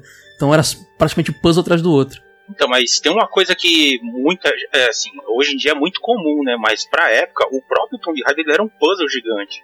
É. Você tinha que É, controlar Era labiríntico, mecânicas. labiríntico. con- O Exato. adora essa palavra, labiríntico, hein, Wade? Você tinha que controlar a. Lara, que no, pra época não era fácil, mas depois É. que você se adaptava, ficava, pelo menos pra mim, ficou bem natural. Tanto que eu decorei tudo, os passos, o espaço de quadrado pra você fazer pulo, correr e nunca errar. Pra pular É. de um lado pro outro, tem que dar dois passos pra trás, apertar o botão pra ela pular e não cair lá embaixo. É, né? ou Tipo, então você tipo segura o comando de andar, anda até a beirada que ela para sozinha, e você dá um toque pra baixo, ela vai pra trás e tá na posição pra correr e pular. Sim. É o truque pra não cair. É, e- É. isso é um jogo, você vê que é uma coisa que eu lembro de na época quando você jogava um plataforma do estilo Mario, sempre dera sucesso porque era aquele jogo intuitivo, você sabia o que fazer. Sim. Lara, o Tomb Raider tinha que aprender a jogar. Só que era tão bom que você ficava querendo aprender a jogar, você não desistia do jogo. É porque o jogo ele passava aquela sensação de peso, né? De você tá controlando uma pessoa, então essa pessoa tem peso, o movimento dela não é aquela Verdade. parada imediata que você controla o pulo no ar e tal. Tinha todo um- uma coisa que você olhava pro mundo real e falava: É, eu acho que uma pessoa faria isso também, apesar do viajar muito. Né? É, tanto que tinha dois jeitos de pular. Tinha esse de você chegar na borda, dar Sim. um toquinho pra trás, correr e pular, que era o pulo mais longo. Só que se a plataforma não era tão longe da outra, esse pulo aí não dava certo, Exato. você passava direto. Então você meio que tinha que calcular a pra trás distância e do pular do meio da pulo. plataforma. Você, É. sabe, você sabe que às vezes a Tomb, Tomb Raider 1 me passa mais realismo no, no sentido de uma dificuldade de saltar numa distância e tal do que um Uncharted, por exemplo? Às Sim. vezes o Nathan Drake parece mais super-herói do que e a, Tom- e a Lara mais real. É, então, Entendeu? porque o, Nate ele já pega muito aquela coisa do Indiana Jones levado à enésima potência, né? Que é o, É, pensa assim, é. o Nate é um cara irreverente, mas o que, que você tá fazendo o jogo inteiro? Cara, você é um assassino, você massacra uma- milhares de pessoas ali. Band- bandidos, tal, mas. A Lara, tem- a Lara tá muito diferente, né? Mas é um pouco menos. Não, tá muito peraí. O Nathan, ele mata um monte de cara e fica fazendo piadinha enquanto dá tiro. É verdade, a Lara, é ela tá explorando uma coisa que tem animais selvagens que ela vai se defender. Tanto é que, logo na primeira fase mesmo, você tá invadindo um território desconhecido, tem morcego. O morcego vai pra cima de você. O que, que você faz? Você atira. Mas a Lara é meio malvada. Tem uma animação do Tomb Raider 3 que ela mata os caras e depois dá risada, cara. Ah, então, mas Eu entendo aí. cada vez mais porque a Sora se identifica com essa É. personagem. Nesse, nesse Tomb Raider 1, galera, é, tem mais bicho do que gente, assim. Sim. Você mata bicho, mas é, Sim. mas é exatamente será um, Ah, não vamos ser tão violento assim. Eu acho que é só a bicho. dificuldade de botar muito personagem também, né, cara? Tem que lembrar que lance precursor 96 Sim, seria sim. mais difícil, né? São E mais modelos animados. que. E pensa bem, você tá indo explorar cavernas, tumbas que, sei lá, quantos mil, mil anos nunca foram acessíveis. E só tem É. bicho, inseto e coisa que você desconhece ali. Então É é, natural verdade. ter essas coisas, e não humanos, né? Porque nesse Tomb Raider, os lugares que ela visita é, são os locais onde estão escondidos, a- onde, onde estão escondidas as partes dos Kion, que é Sim. aquele artefato que foi escondido pelos líderes de Atlantis. Então, os únicos humanos que ela encontra lá são o Pierre e o Larson, porque eles estão na cola dela, Exato. amando da Natla. De resto é lobo, urso, morcego, Dinossauro. dinossauro. É, Dinossauro, dinossauro é é. bronca, dinossauro é bronca, gente, por favor. Ah, T-Rex, né, cara? E é mó E- doideira. Ah, Isso que é falar, Vale cara. Perdido, Tem o dinossauro. Vale Perdido é um Então, momento mas sabe o que é, que é absurdo? É que assim, você segue o roteiro e você pensa, ah, isso tá entre um caminhão de aspas, realista, né? Tô invadindo um território que ninguém entra há milhares de anos, é desconhecido, não sei o que tem lá. Aí de repente você mata lobo, urso. Macaco. Tu bicho. mata macaco. Eu adoro Enfim, macaco. Aí Dá pena. Você tá na- cruzando a fase, de repente ela- tudo começa a tremer e vem um tiranossauro rex. Aí você, não, peraí. Ah, tem os dinossaurinhos antes. Vem os pequenininhos antes, depois Sim, vem o grandão. os Velociraptor. Tem o Velociraptor. é. E foi uma das primeiras vezes que eu vi um chefão tão grande assim. E, e digo, digo no sentido de você tá jogando com um bom personagem que passa muito mais uma ideia de ser humano. Então Sim. você fica. É mais imersivo, como você disse. Aí vem um dinossauro, eu me sentia com um dinossaurão na sala comigo, sabe? E o mais interessante é que assim, no começo você pensa, ô cara, o jogo começou entre aspas legal, mas já tá ficando uma coisa meio absurda. E conforme você vai desenrolando a trama, você começa a aceitar aquilo porque, assim, dentro do contexto começa a fazer sentido, né? Tá, mas é porque é um jogo europeu. Não, você tá caçando uma coisa relacionada à Atlântida. Você, pensa, chega é um em mito. Atlântida, né? Esse que é o Então, doido. Isso. É um mito, é, sabe? Aí você pensa, ah, beleza. Aí você começa a achar coisas que remetem a alienígena. Cara, tipo, ok? Então, mas é- se fosse japonês, o último chefe era Deus, cara. E tu acha que realmente quem fez essas pirâmides foi quem, Gil? Faz todo sentido pra mim, Gil.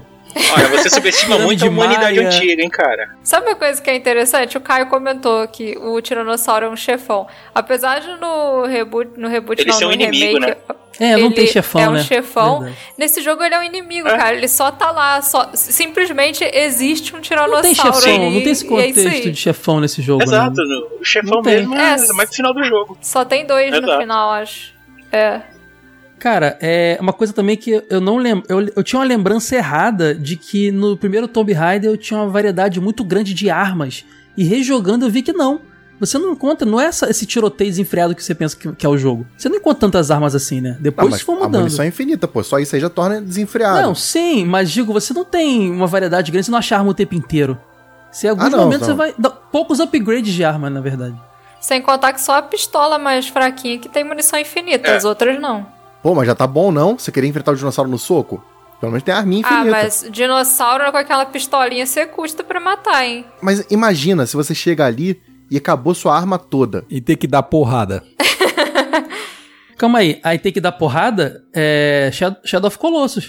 Pô, sobe no dinossauro e enfia uma faca na cabeça dele. Pronto, resolve. Mas você tinha, um- no Shadow of the Colossus você tem uma espada mística, né? Sagrada. verdade, a Lara, é verdade. que é uma faquinha. Mas, cara, pão. o Mario ficava amigo do dinossauro, gente. Era mais fácil. Monta no dinossauro e vai-se embora, Ah, velho. mas Mario é duas caras, mano. Ele monta no Yoshi, joga o Yoshi no buraco e vai embora. Nem olha pra trás. Agora eu fiquei imaginando a Lara montada num T-Rex comendo as fases tudo. Ítalo, se você procurar na internet, certamente tem essa arte em CG com qualidade do jogo da época do PlayStation. Porque depois do Tomb Raider 1, o que saiu de todo tipo de arte sensualizando ou botando Lara nos contextos assim relacionados a certos filmes é surreal. Gil, nas revistas, vocês não recebiam muito desenho, coisa do tipo, não? Da Da personagem? época que eu entrei na game, eu entrei na Gamers no final ali do meio pro final de 98, cara, chegava muita arte. E algumas, digamos que não podiam ser publicadas. Impublicáveis.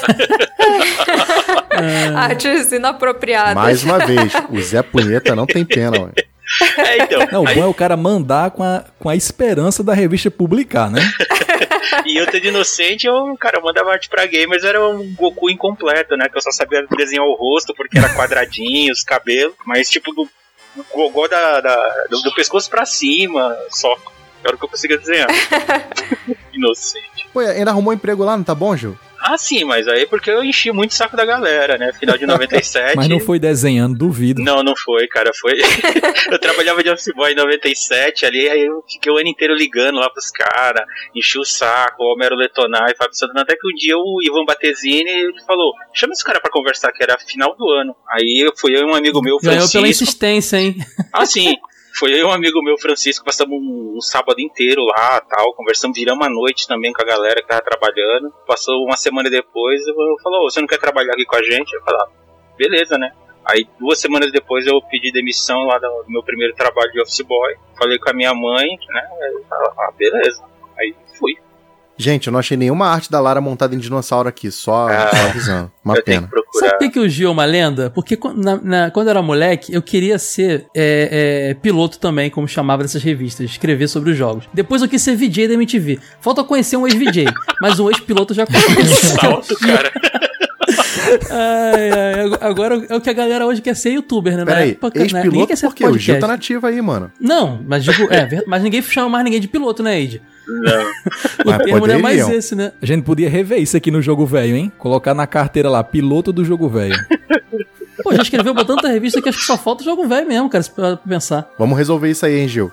ok, vamos ver. Ih, posso botar no ar? Posso botar no ar? Esse convite aí ao vivo? Pode. Opa!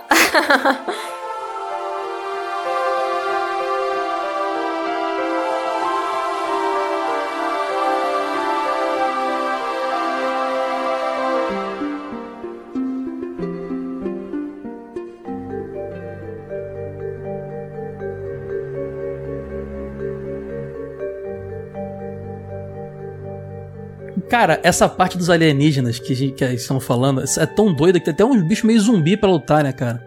É a hora que o jogo totalmente sai da realidade, né? São os atlantianos, na verdade. Sim. Eu imaginava atlanteando meio, meio, meio sereia, meio azul, eles botam logo uns bichos de fogo lá de lava, uma doideira, né? Acabou com a Não, na verdade tinha, tinha esses bichos mumificados. Eu não lembro se era na segunda ou terceira fase que tinha aquele primeiro puzzle que viu uma pedra rolando de uma caverna. Pedra você vai- rolando? Eu vi Indiana Jones? É, é basicamente isso. Você tinha que voltar correndo e sair da reta, senão você era esmagado. Aí você ia Isso. pegar um pedaço do esquion e na hora que você ia chegar perto de uma múmia, aí caía lá, era um corpo meio esquisito. Aí acontecia isso aí. É na tumba de Qualopec essa parte. Aí a Lara descobre que, na verdade, o Larson e o Pierre estão é, só, assim, tentando conseguir os artefatos às custas dela. Porque a Natla, é, era um desses líderes de Atlantis, só que ela traiu o Tihocan e o, Qualo, e o Qualopec. E eles condenaram ela a uma prisão, a uma prisão eterna e selaram o pedaço do esquion dela lá nas profundezas da cidade de Camon, Ela no tava Egito. vivendo entre os humanos, então, entre a gente, normalmente, isso. Sim. Isso, porque ela, ela parece um ser humano, assim, a aparência dela é um pouco parecida. Uhum. Aí, assim, quando a Atlantis foi destruída, o Tihocan e o Qualopec seguiram seus próprios caminhos e acabaram fundando as suas próprias as suas próprias civilizações. O Qualopec fundou a civilização Inca e o Tihocan fundou a clássica antiguidade lá do Mar Mediterrâneo. E quando eles morreram, cada um enterrou a sua parte do Skion. Por isso que no início ela vai lá pro Peru, que é onde tem a tumba do Qualopec, que é onde tá a primeira parte do, Squi- do Skion, e depois ela vai até o local onde o Tihocan deixou a parte do Skion dela. E tipo, a Natla foi aprisionada. Só que durante a Segunda Guerra Mundial, os Estados Unidos começaram a testar armas nucleares lá em Los Alamos, no Novo México. E um desses testes, é, um desses testes aconteceu perto de onde a Natla estava presa e isso acabou libertando ela. Aí a partir disso, ela começou a usar esse nome, Jaqueline Natla, fundou essa empresa de tecnologia que tinha foco no desenvolvimento de produtos eletrônicos e não demorou para ela conseguir muito dinheiro e começar a ir atrás de onde estariam esses pedaços dos Kion. Até porque a própria Natla, né, Atlântida em si, era uma civilização muito avançada tecnológica e até porque tinha essa influência de alienígenas que eram os líderes, né, digamos assim. E, É. e a própria abertura do jogo, é, você vê uma explosão num deserto. Aquela explosão, se reparar bem no meio da fumaça, tem uma coisa que sai voando e uma outra que cai, que é tipo uma tampa, alguma coisa assim. O que sai voando é a Natla e o que cai é um resquício, acho que da bomba, alguma coisa dos testes foram feitos. É onde ela estava presa. Então ali você já tem isso, mas você só vai descobrir o que, que significa essa explosão depois que você termina o jogo. Isso, é. Depois que começa a entender o que é a Natla Sim. e como ela chegou naquilo tudo, que você entende o que é aquela, aquele biscoitão caindo no porque, chão no é, início do jogo. Assim que você liga o jogo, acontece uma explosão, mostra a cena do deserto e pum, aí muda e já é outra coisa. Tipo, E essa animação é bem dizer? maneira, por sinal, hein? É, lá no deserto, no México. Ah, Então, mas é que ela é tão aleatória e sem não tem nem contexto que você não entende por que, que é aquilo. Aí você pensa, ah, tá só apresentando esse negócio que cai aqui, ah, beleza. É, tanto que o jogo nem, nem se passa no México, Exato. né? Aí você fica se perguntando, o que, que tem a ver isso? Pois é. Eu acho o final meio, meio broxante, cara, que é ela fugindo da pirâmide explodindo e nadando pro barquinho. Eu acho que tem tanta coisa É, mais legal antes. Mas você pensa, cara, você viveu um caminhão de emoção do começo ao fim, é, fazendo descoberta da descoberta, reviravolta da reviravolta. Aí chega no final, você vamos respirar, né? Tipo, É, não precisa porra, mostrar acabou. ela indo pra casa, né? Fazendo Cê- um cê- chocolate quente, tomando um banho, não precisa mostrar isso, né? Você não. é, no Tomb Raider 2 tem, né? Verdade. Cara, mas tem um lance do desenvolvimento que esse jogo, ele estourou a deadline em vários momentos, assim. Imagina, Eles não o sabiam fi- o que fazer, foi uma correria louca. As músicas, por exemplo, elas foram feitas, tipo, com, em três semanas, tudo. E eles fizeram as músicas sem pensar onde ela ia entrar no jogo. Ah, eu não acho a OST de Tomb Raider 1 marcante, não, cara. De Ah, verdade. eu acho, cara. É Eu acho fantástico. porque eles usam de uma forma muito inteligente, que a música não pontua o jogo inteiro, ela pontua momentos específicos. Sim, ela é sutil. Uhum. é, a trilha sonora do jogo é Ela tem som muita ambiente. cara de OST de filme, isso é real. Ela não tem aquela música da primeira fase, até porque não existe isso desse jeito, né? Músicas marcantes que você tem é quando você encontra um segredo, né? E toca um, sonzinho de harpa, alguma coisa assim. Indicando que Uhum. tem alguma Isso. coisa ali. E em momentos pontuais é quando vai acontecer alguma coisa emocionante que a câmera até muda e mostra, sei lá, 10, 20 segundos de uma música tensa.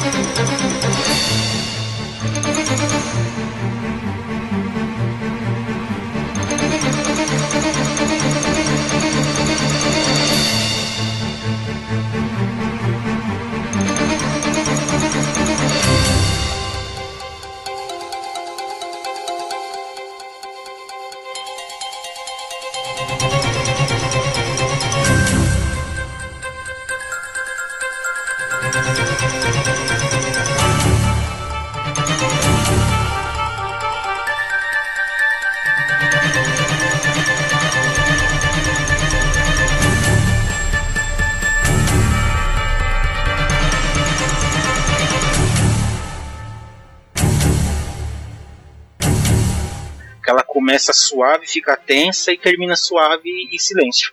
Eu acho isso muito incrível. Então, cara. Isso ela é usada marcante. acentuar a, a, a emotividade da cena em si, né? Exatamente. E, eu É. acho É que funciona igual bem filme. É igual filme, Sim. realmente. A trilha sonora desse jogo, de vez em quando eu, eu escuto ela, assim, é, são poucas músicas, são curtinhas, mas é gostoso de escutar, cara, que é suave, é um negócio que te marca É. e, como eu joguei muito esse jogo, eu virei ele do avesso inúmeras vezes, é, eu escuto a música, eu lembro de cada momento. Foi o que eu falei, o Nathan McCree, quando fez as músicas, ele falou, ele fez e não sabia nem onde encaixava.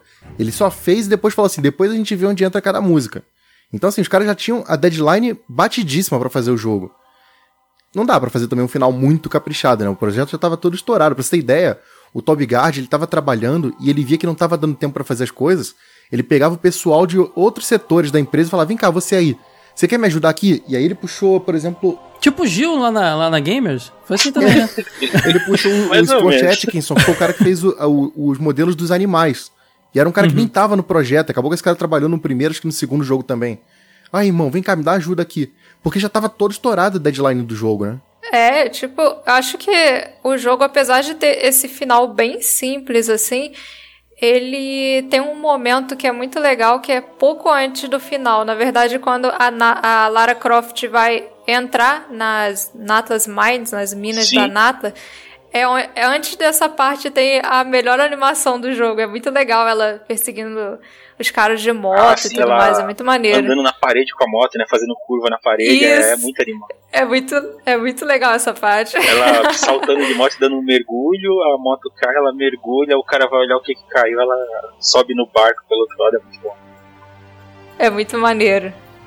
particularmente o assim o conjunto de tudo que esse jogo traz né da construção do ambiente a imersão o movimento de personagem a interação a forma como tudo é um puzzle para você solucionar para você avançar a- o uso da música em momentos pontuados esse conjunto todo ele cria um- uma coisa que torna ele muito único cara. que não vi É. isso em nenhum outro jogo hoje por exemplo Isso, Não, isso que- e aquela parte nas pirâmides do Egito, cara, aquilo lá é, Sim, é mágico, é é, maravilhoso. Porque é, ele sempre mantém aquele ar de surpresa. Você tá num. entrou numa caverna, aí daqui a pouco. Eita, alienígena? Não, não pode ser. Aí você pega o negócio, avança. Ah, começa um absurdo, ah, vamos pra outro lugar. Aí daqui a pouco. Não, peraí, tem monstro? Aí, e e assim você vai, vai numa crescente, vai dando tanta reviravolta, e ele vai explorando essas culturas, né, egípcia, é, resquício de coisas romanas dentro de uma caverna no fundo da pirâmide. Aí você enfrenta criaturas que estavam petrificadas lá, tipo um centauro com asa, sei lá o que, que é um bicho. É, é muito surreal, assim, a, a Aquilo parece do bicho jogo. saído de Doom, cara. Exato. Ixi, massa, Parece. verdade. E, e, e o curioso é que assim, a gente falando assim parece absurdo, falando, caramba, um aventureiro, alienígena, dinossauro, mas você jogando, você tá tão concentrado em, em seguir do ponto A ao ponto B, solucionar as coisas, que isso que a gente fala parece absurdo, mas você jogando é, é, é tão natural, faz você querer, tipo, tá, e agora? O que que vai acontecer? E nisso você é movido pra ir pra frente, tipo, o que que eu vou encontrar agora? Qual que vai ser a surpresa? E isso também me fascinava pra caramba. Por isso que eu gostei muito desse jogo.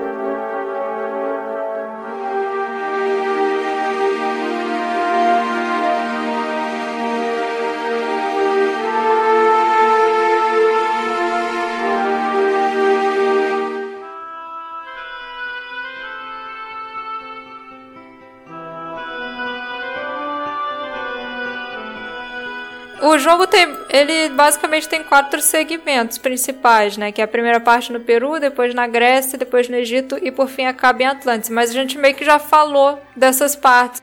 E tem uma coisa que pouca gente que jogou a versão de Play 1 e de Saturno conhece, que são alguns níveis extras que se chamam Unfinished Business.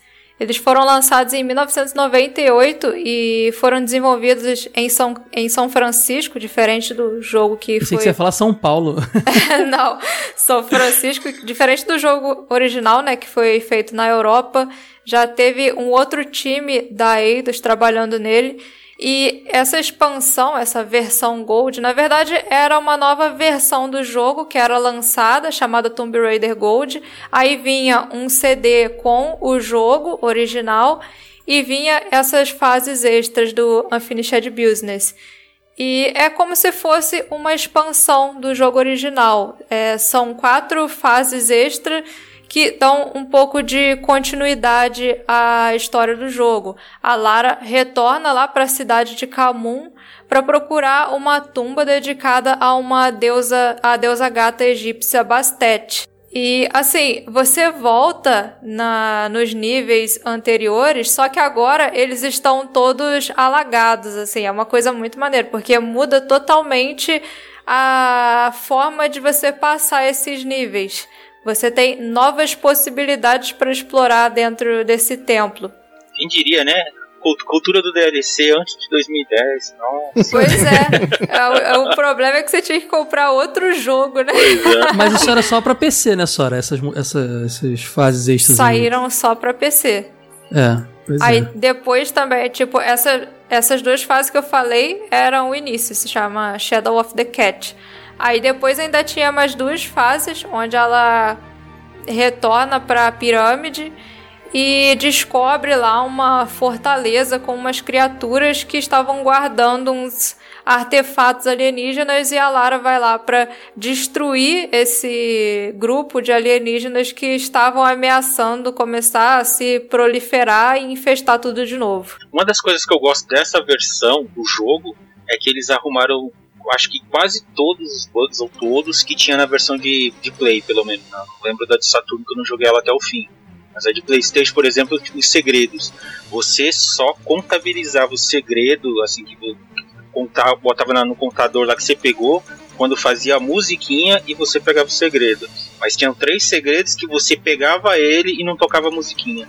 Aí você tinha que forçar o jogo, quebrando ele para tocar a música em lugar diferente. O último segredo do jogo é bugado, né? Até hoje ele não tem o som. É, então, ele você tem que ficar em cima dele e ficar dando pulo parado, batendo no teto. Aí, até uma hora que a música toca, aí você pode pegar ele. Se é. você pegar ele antes, é, ele não conta. Ô Gil, é... é... a fome da platina antes de existir isso, hein, Gil? Ah, cara, é...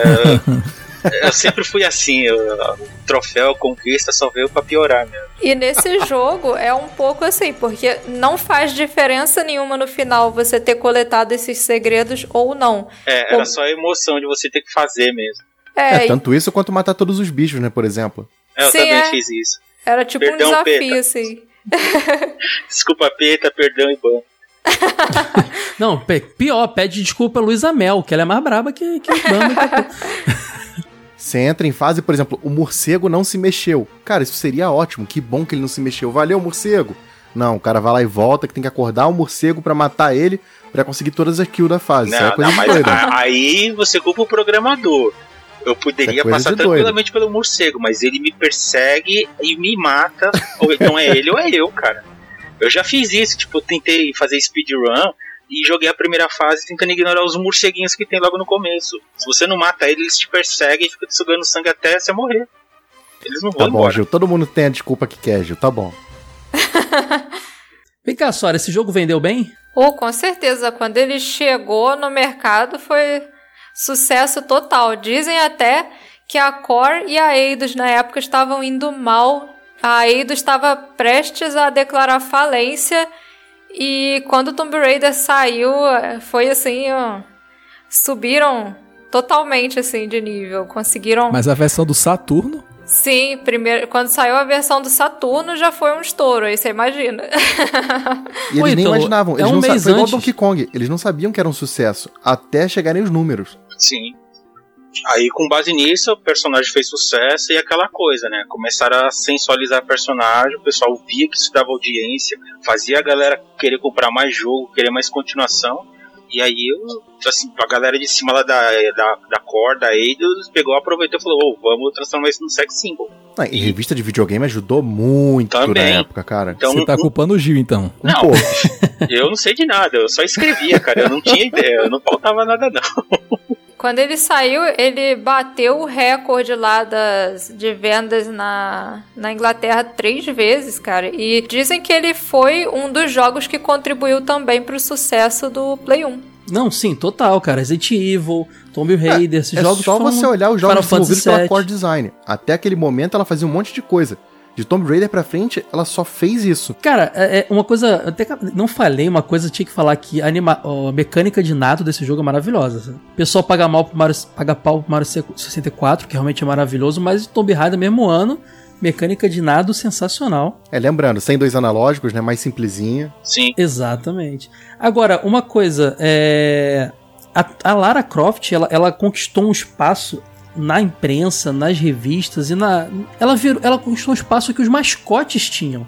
Ela meio que inaugurou, ela meio que veio nesse período que os mas, iniciou esse período que os mascotes fofinhos e caricatos foram caindo e os mais humanizados, até B10, foram crescendo. Depois dela, a gente foi vendo tanto mascote, tipo o Kratos no PlayStation 2, era um mascote, cara. Ele tinha um, uma- um tratamento de mascote, entendeu? Como o Mario teve um tempo atrás, o Sonic teve, e esses personagens começaram a ter, né? Não começa com esse papo não que o Ítalo tá no... Tu não esquece que o Ítalo tá aqui, cara.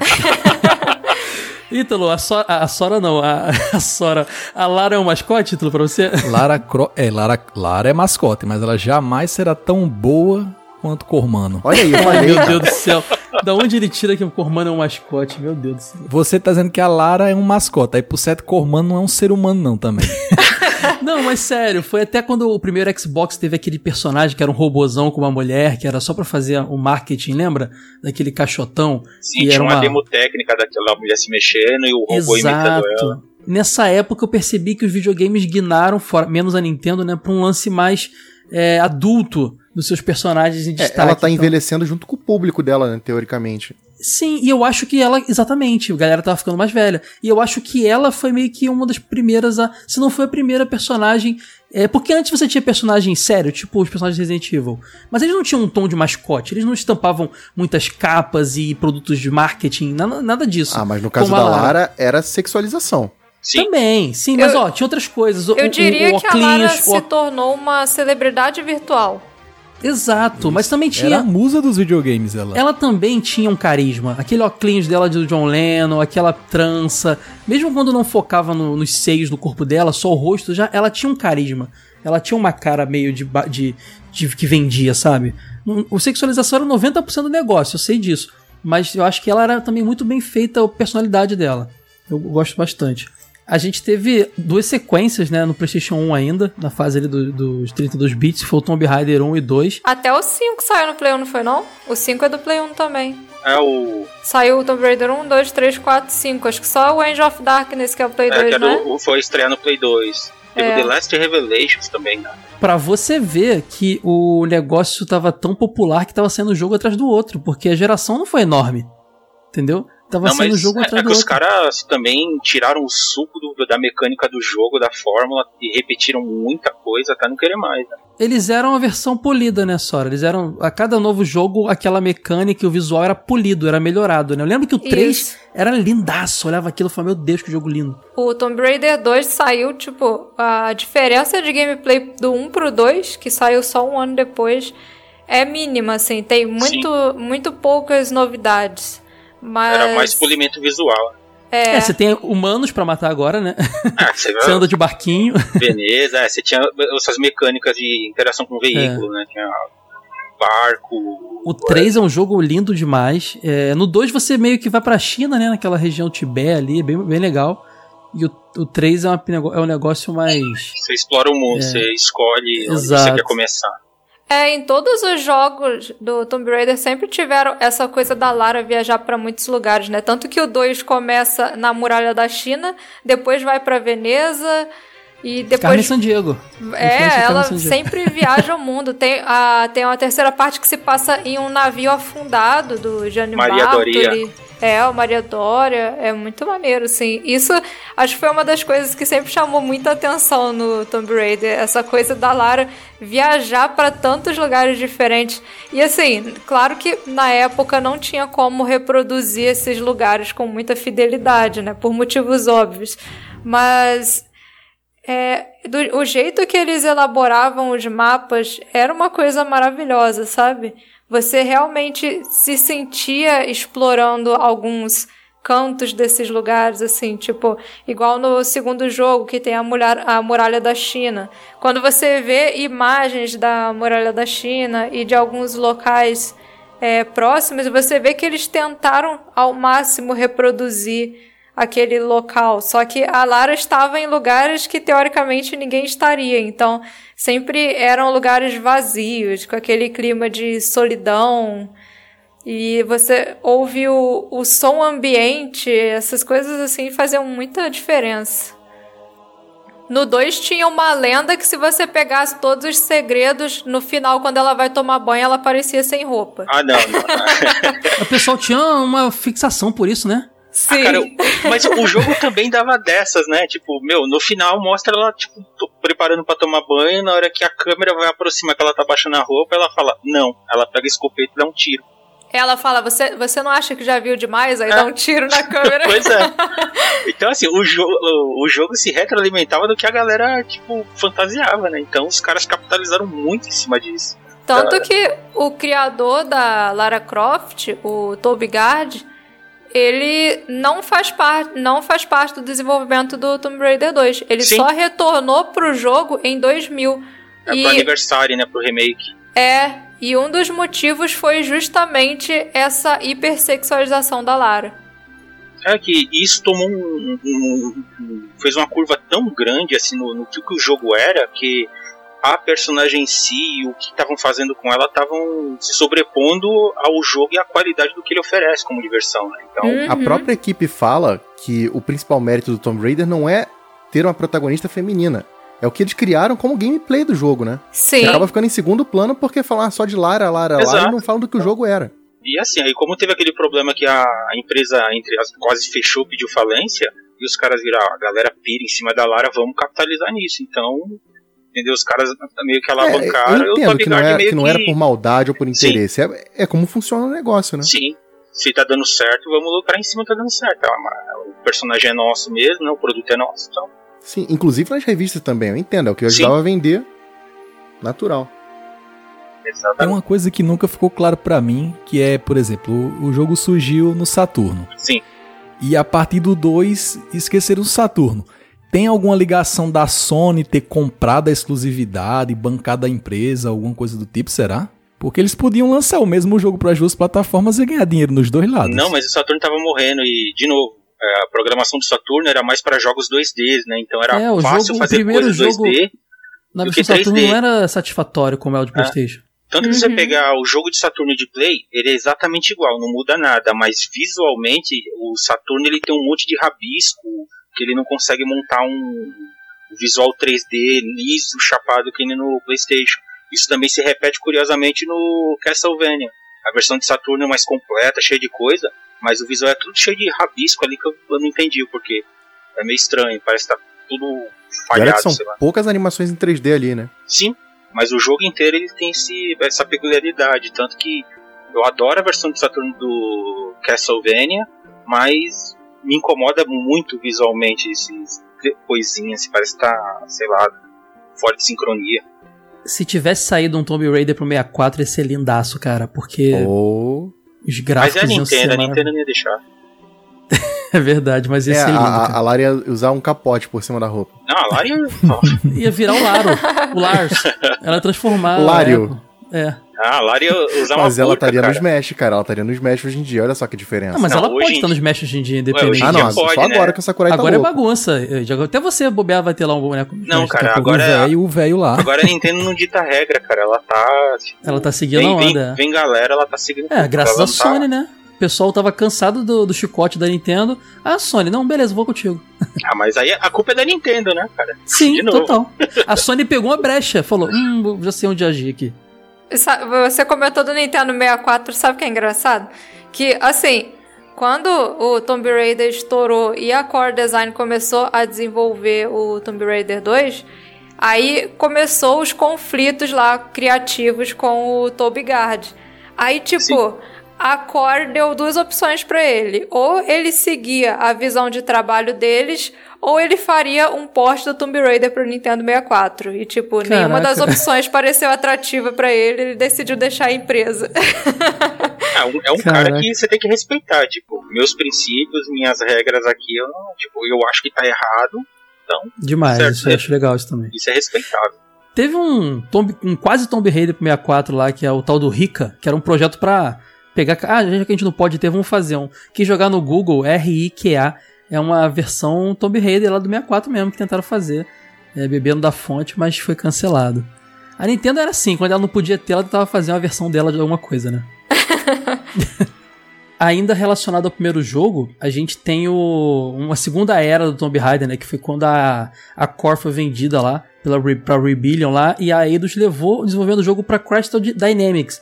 E aí foi depois de um monte de, de em Sora. O Angels of Darkness, Angel of Darkness não teve muito sucesso, o jogo tava, a franquia tava cansada, e a Crystal Dynamics fez o Legend, que é um reboot da série, né? Isso, é. E bombou, esse, né? Nossa, esse reboot veio baseado no filme da Angelina Jolie, veio baseado nesses Uhum. filmes. E foi assim, o que os fãs estavam querendo que acontecesse. 2006 porque isso, é. Cara, então, então esse reboot de agora é o segundo reboot da série. É, É o segundo. a terceira vinda de Lara Croft até. Depois que saiu o Angel of Darkness, foi aquela coisa, né? A galera ficou extremamente decepcionada, porque Angel of Darkness é, É um jogo injogável. É, ele mistura muita coisa que não tem nada a ver. Talvez tivesse sido melhor acabar lá no Tomb Raider 4, quando a Lara Croft misteriosamente morreu.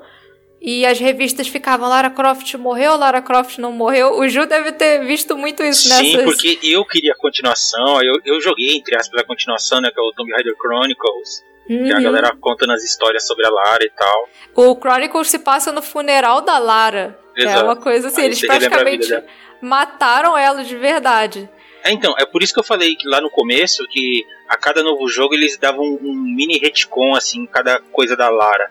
Porque nesse Chronicles você joga uma história em que ela é adolescente e ela tem um professor dela, eu não, agora eu posso estar confundindo, não sei se é professor ou pai dela. É o Von Croy, é o É, então, que ele, ele, ele é arqueólogo, então ela se inspira nele pra, sabe, seguir essa carreira de explorar e descobrir coisas. Isso.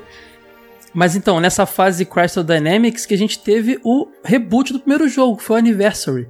Que é um Sim. reboot total do primeiro jogo e é, pô, mó legal. Eu diria até que o pessoal que queria jogar o primeiro jogo, mas que reclama que tá datado e tal, jogar essa versão, cara. Ela é bem legal, essa Anniversary. Saiu pro PlayStation 2, pra Windows, Sim, gosto pra muito. PSP tem uma versão, o, i3, o X360. Pô, um monte de caras jogarem a reskin do, do N-Gage, pô, também é maneiro.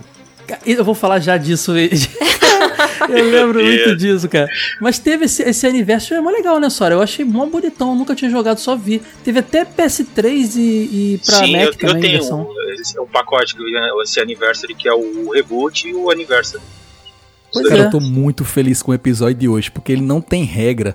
E a gente tá quase chegando nos únicos três jogos que eu joguei, que são os do Xbox One. Vou falar só mais um pouquinho Não, que não, chega eu nos só que eu quis mencionar esse, porque esse é um reboot do jogo que a gente falou. E tem que entrar, né? Aqui, aqui é jogo velho. Paramos aqui. O, o Anniversary é uma homenagem linda. Ele reproduziu o primeiro Tomb Raider com uma fidelidade que realmente deixou a galera extremamente emocionada, assim. Eles lançavam aqueles artworks, quando você ia jogando, você ia desbloqueando uns artworks que comparavam as fases antigas com as novas. Foi uma coisa maravilhosa. E o desenvolvimento desse jogo tem uma história curiosa que quando eles começaram a fazer, eles colocaram essa Lara nova da versão da Crystal no, numa fase do Tomb Raider antigo. E, tipo, a Lara Croft nova conseguia passar tudo muito mais rápido do que a Lara antiga, né? Então, por isso as fases tiveram que ser remodeladas e retrabalhadas para ter mais coisas, para conseguirem ser maiores. E mesmo assim, a versão Anniversary é um jogo muito curto. É mais curto que o original. Ele é enxuto porque mecanicamente e o design de fase funciona tão bem, é tão orgânico, que você não tem aqueles empecilhos de parar, posicionar a Lara, es- pensar em como chegar em tal ponto. Você bate o olho e fala, eu acho que eu consigo chegar ali. Aí você já tem a ideia da proporção de distância de pulo, de movimento, e você só vai.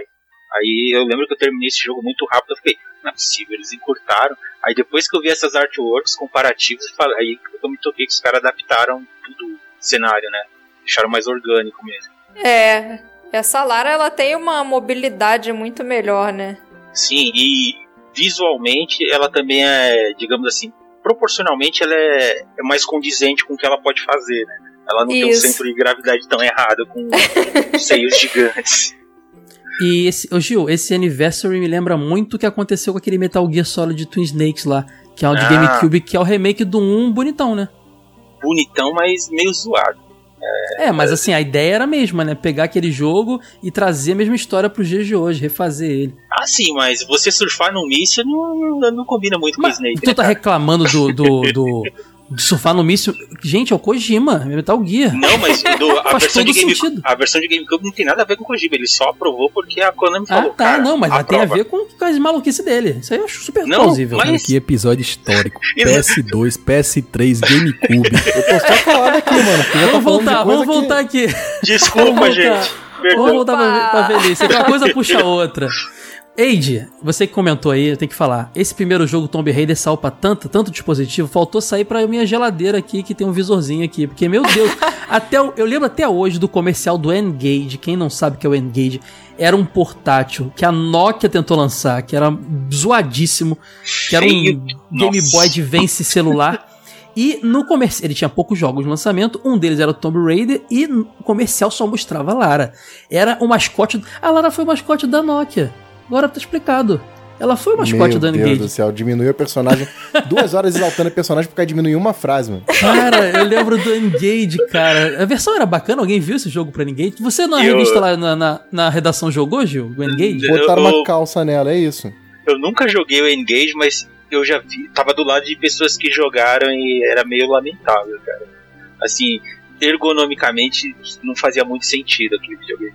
Aí a pessoa que jogava, ela falava, cara, eu gosto do Tomb Raider, mas é meio estranho. Cara, joguei no YouTube aqui, não tem ninguém que fez gameplay do N-Gage. Acho que capturar a imagem do N-Gage é difícil por que também. será? Acho, não, hoje em dia pode motivo é cara. bem claro. Será que tem ROM do emulador de N-Gage? Ah, sem Não é dúvida, possível. mas. Engage. Deixa pra lá, né, galera?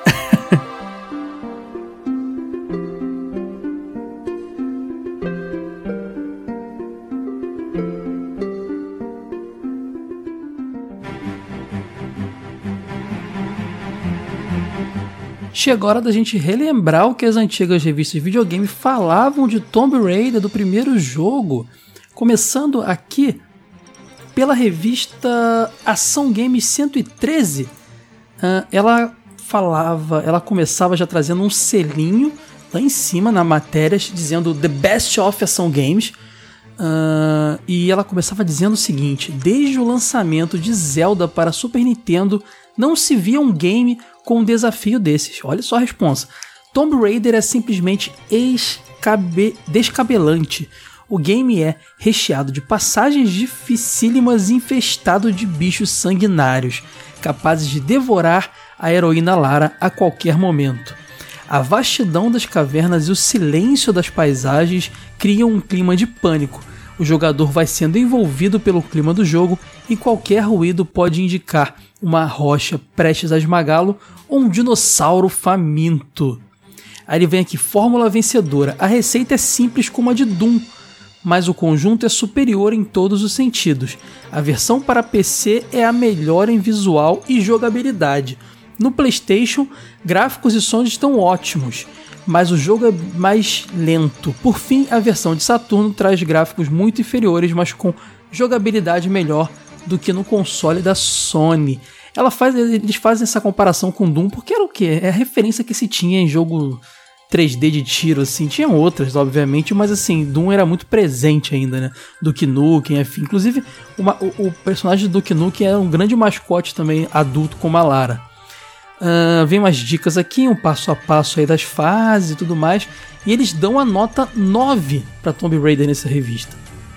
Depois vem a revista, a gente vai ler agora a revista Super Game Power 36, que também fala de Tomb Raider. É, 32 bits detonado Tomb Raider. E é, aquele review famoso que o Ítalo comentou aí, escrito pela Marjorie Bros. Ela começa: Engraçado, Lara Croft é igualzinha a mim. Vocês repararam? Ela é bonita e inteligente. E só outra pessoa tão bonita e inteligente quanto ela poderia ajudá-la a encontrar tantos ajudá-la a encontrar... encontrar tantos artefatos. Foi exatamente isso que eu fiz. Mergulhei de verdade nessa aventura digna do bonitão Indiana Jones. Tomb Raider tem muito mais do que quebra-cabeças e labirintos. A ação durante todo o jogo é intensa. E não poderia ser diferente, afinal a tal Lara tem inimigos de sobra, jacarés, leões, lobos e dinossauros, sem contar um bom número de mal encantados. Mal encarnados? Não, mal encarados. Todos prontos para devorar a mocinha. A jogabilidade é exemplar e com golpes tão bons e tão simples, Lara bem que poderia provocar a Chun-Li, a Kami, a Sônia ou até mesmo a Shiva. Ela lembra aí várias é, heroínas dos games. E ela sairia ganhando. Os ângulos de câmera ajudam muito. Sempre que a música der a dica, o som fica sinistro quando alguém ou alguma coisa se aproxima com mais intenções. Mude a visão para saber de onde vem o perigo. Ver o fim do game é simples, com um roteiro desses, mas é demorado. Aí a nota que eles dão aqui é 4,5, lembrando que a, a diferente da, da, da ação Games, Super Game Power iria de 0 a 5, né? Então, 4,5 notão. E essa aí foi um resuminho do que as duas, duas grandes revistas de videogame do passado, Ação Games e Super Game Power, falaram de Tomb Raider.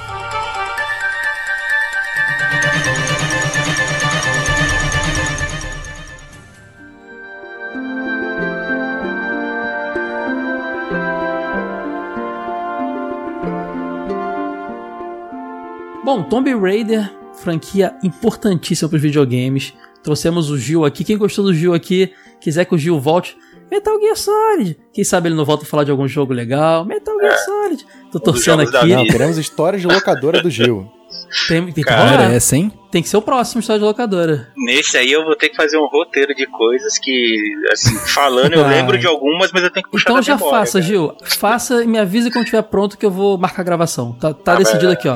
Vai ser Martelo episódio, pro- batido. episódio proibido, alguma coisa assim?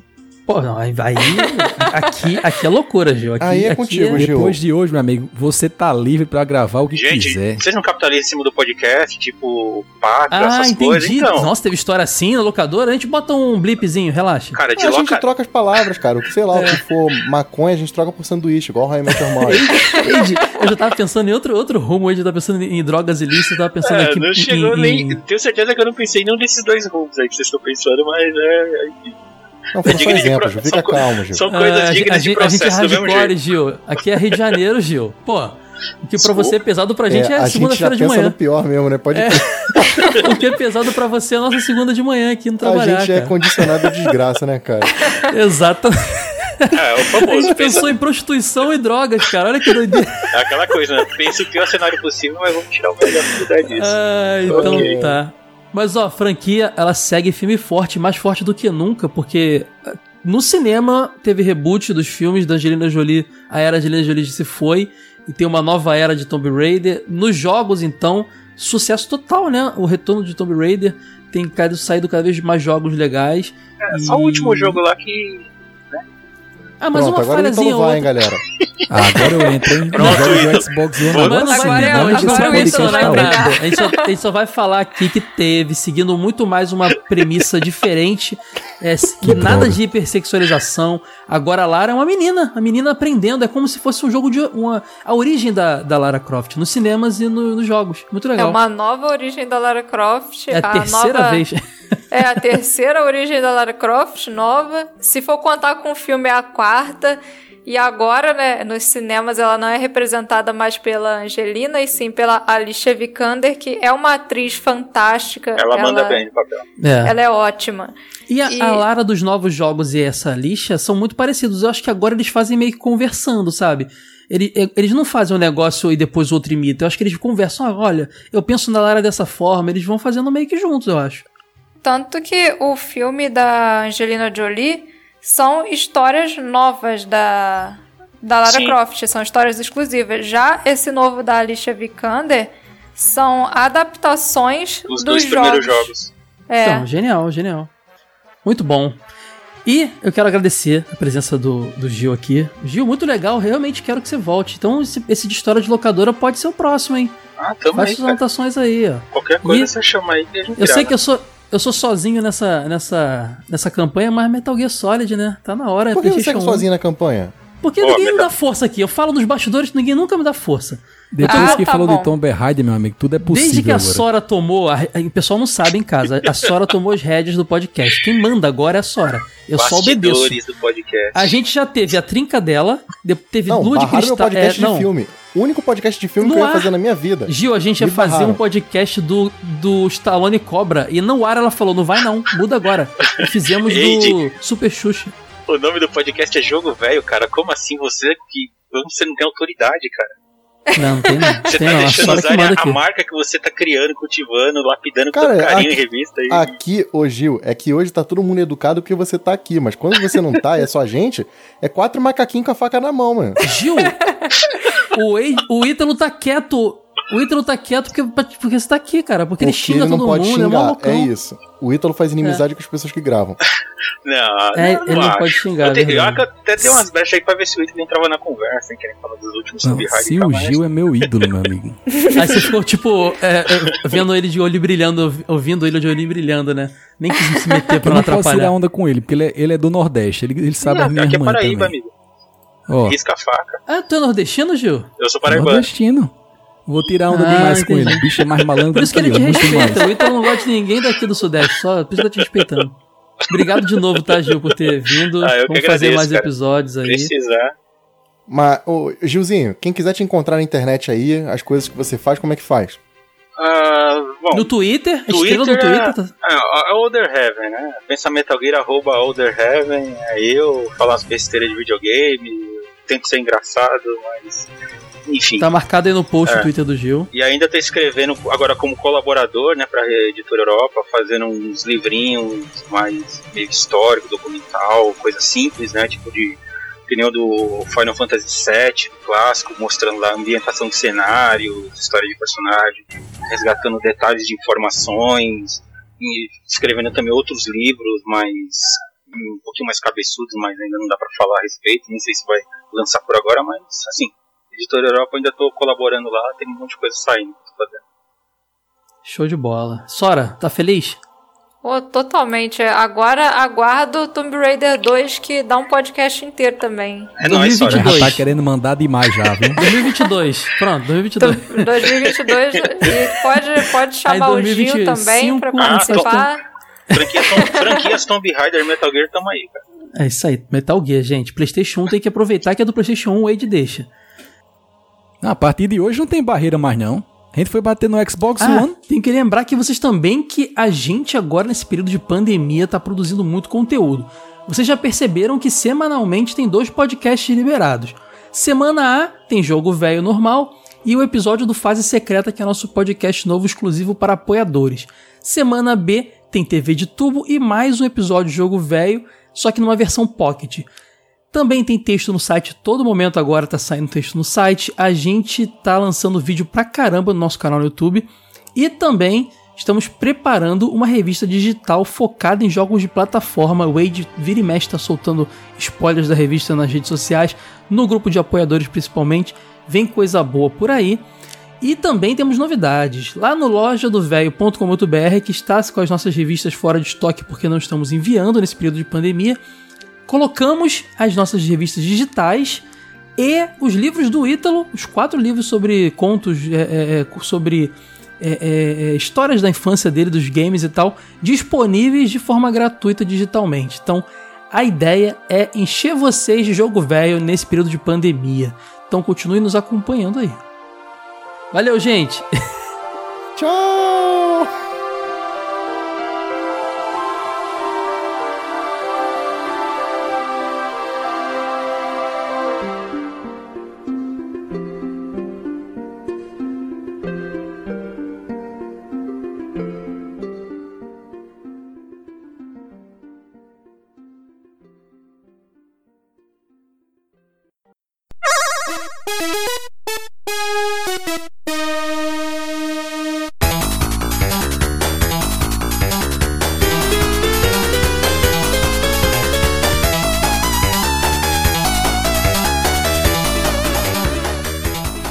Chegamos aqui, galera, para mais um é, fase bônus. Eu ia falar reclames do Plim Plim, já ia confundir aqui os podcasts. Fase bônus, onde le- leremos os, pod, os feedbacks do episódio 63, Jogos dos Simpsons. Episódio muito. O pessoal gostou muito. Simpsons são muito amados. Uh, vamos, vamos só mencionar aqui, pessoal, quiser nos apoiar, apoia.se apoia.se barra jogo velho. É, lá você tem, escolhe o valor que quiser.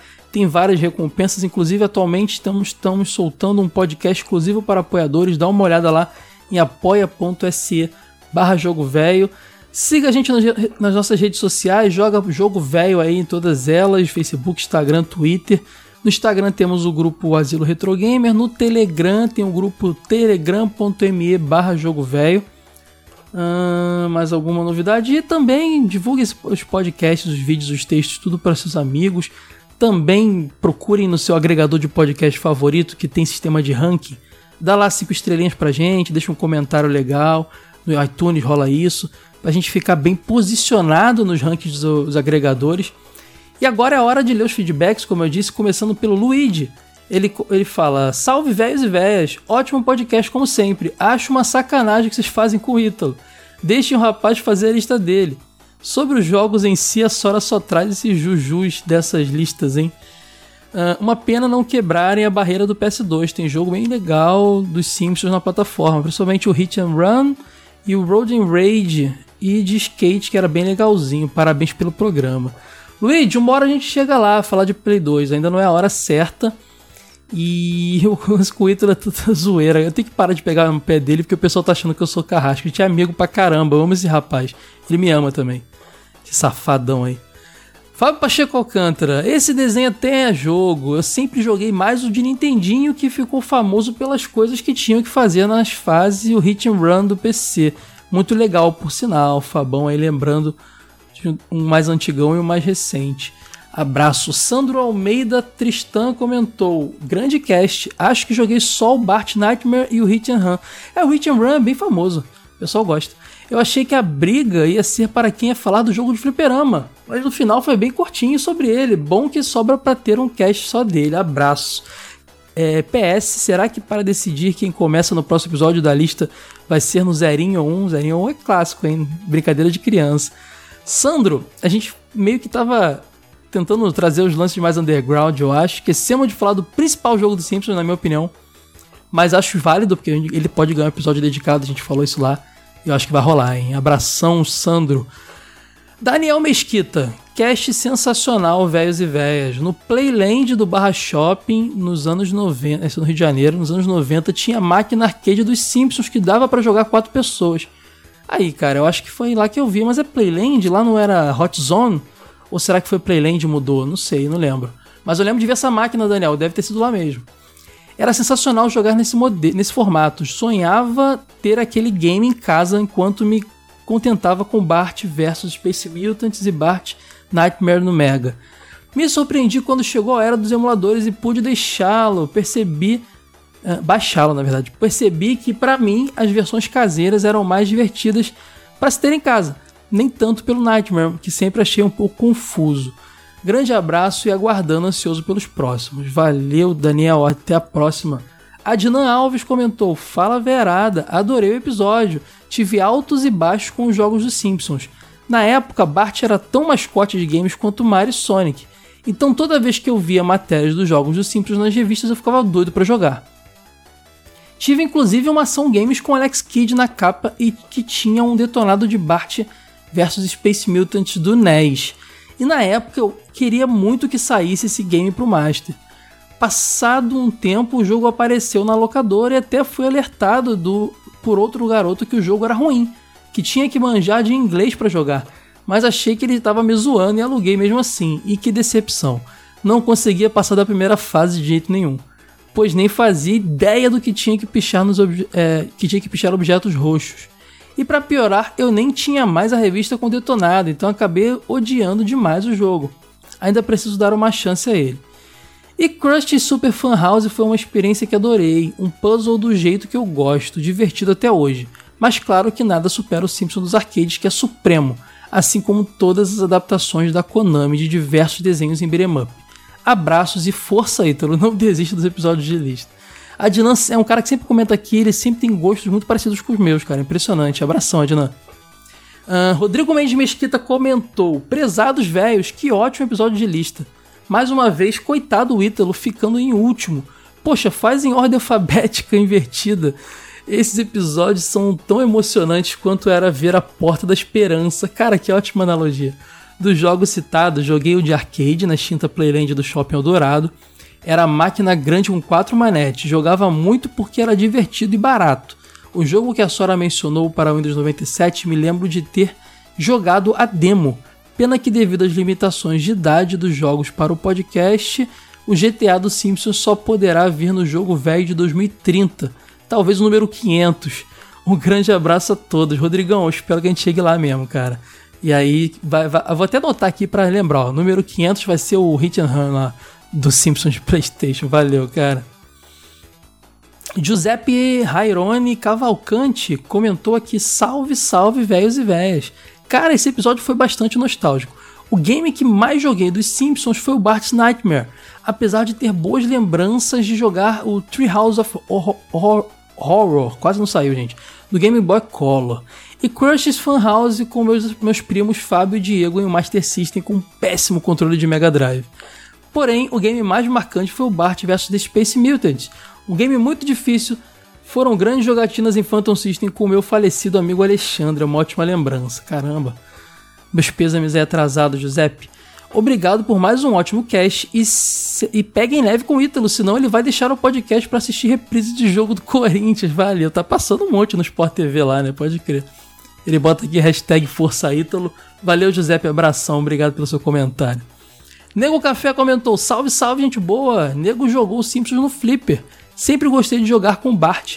Já conhecia a lenda sobre as orelhas da Marge e sim, era esta a ideia original, pois isso também era um egg num dos primeiros trabalhos dele, que se não me engano era referente a Três Coelhos. Ítalo, toma um cafezinho e relaxa, cara, o mundo gira. Valeu, Nego Café. Walter Rebouças comentou aqui, ó. Fiquei com pena do Ítalo nesse episódio. Gente, cara, que campanha é essa, gente? É só zoeira. Mas é muito engraçado a trollagem. Aí, ó. Foi com pena, mas gostou de ver o cara sofrer. Não sabia que haviam tantos jogos dos Simpsons. Olha que é o desenho que mais curto. Conhecia uns 3 ou 4 dos que vocês falaram. Vou tentar jogar todos. Aliás, eu curto muito o jogo velho por isso. Me, me apresenta vários jogos que não conhecia. É o que a gente mais gosta de fazer, cara, aqui. O melhor que conheci com vocês até agora foi Chrono Trigger, ah, o clássico dos clássicos. Já estou com umas 30 horas, muito bom. Parabéns pelo trabalho nostálgico. Valeu, Walter. Só de saber que você conheceu um jogão desse por nós já faz o trabalho ter valido a pena. Abração, cara. Para fechar aqui, Augusto Jangarelli comentou: Poxa, Caio, deixa o Ítalo começar no próximo episódio de lista. O coitado fica até triste. Força, Ítalo, estamos com você. Olha, essa campanha tá fazendo sucesso. Eu tô achando que o Ítalo vai ser o primeiro no próximo, será? Vai depender do, do sorteio. O sorteio aqui é, não, é, não, é, não é forjado, não, gente. O sorteio aqui é feito na, na maior, maior sinceridade e honestidade, pô. Então ficamos por aqui, galera. Até o próximo episódio. Tchau, tchau.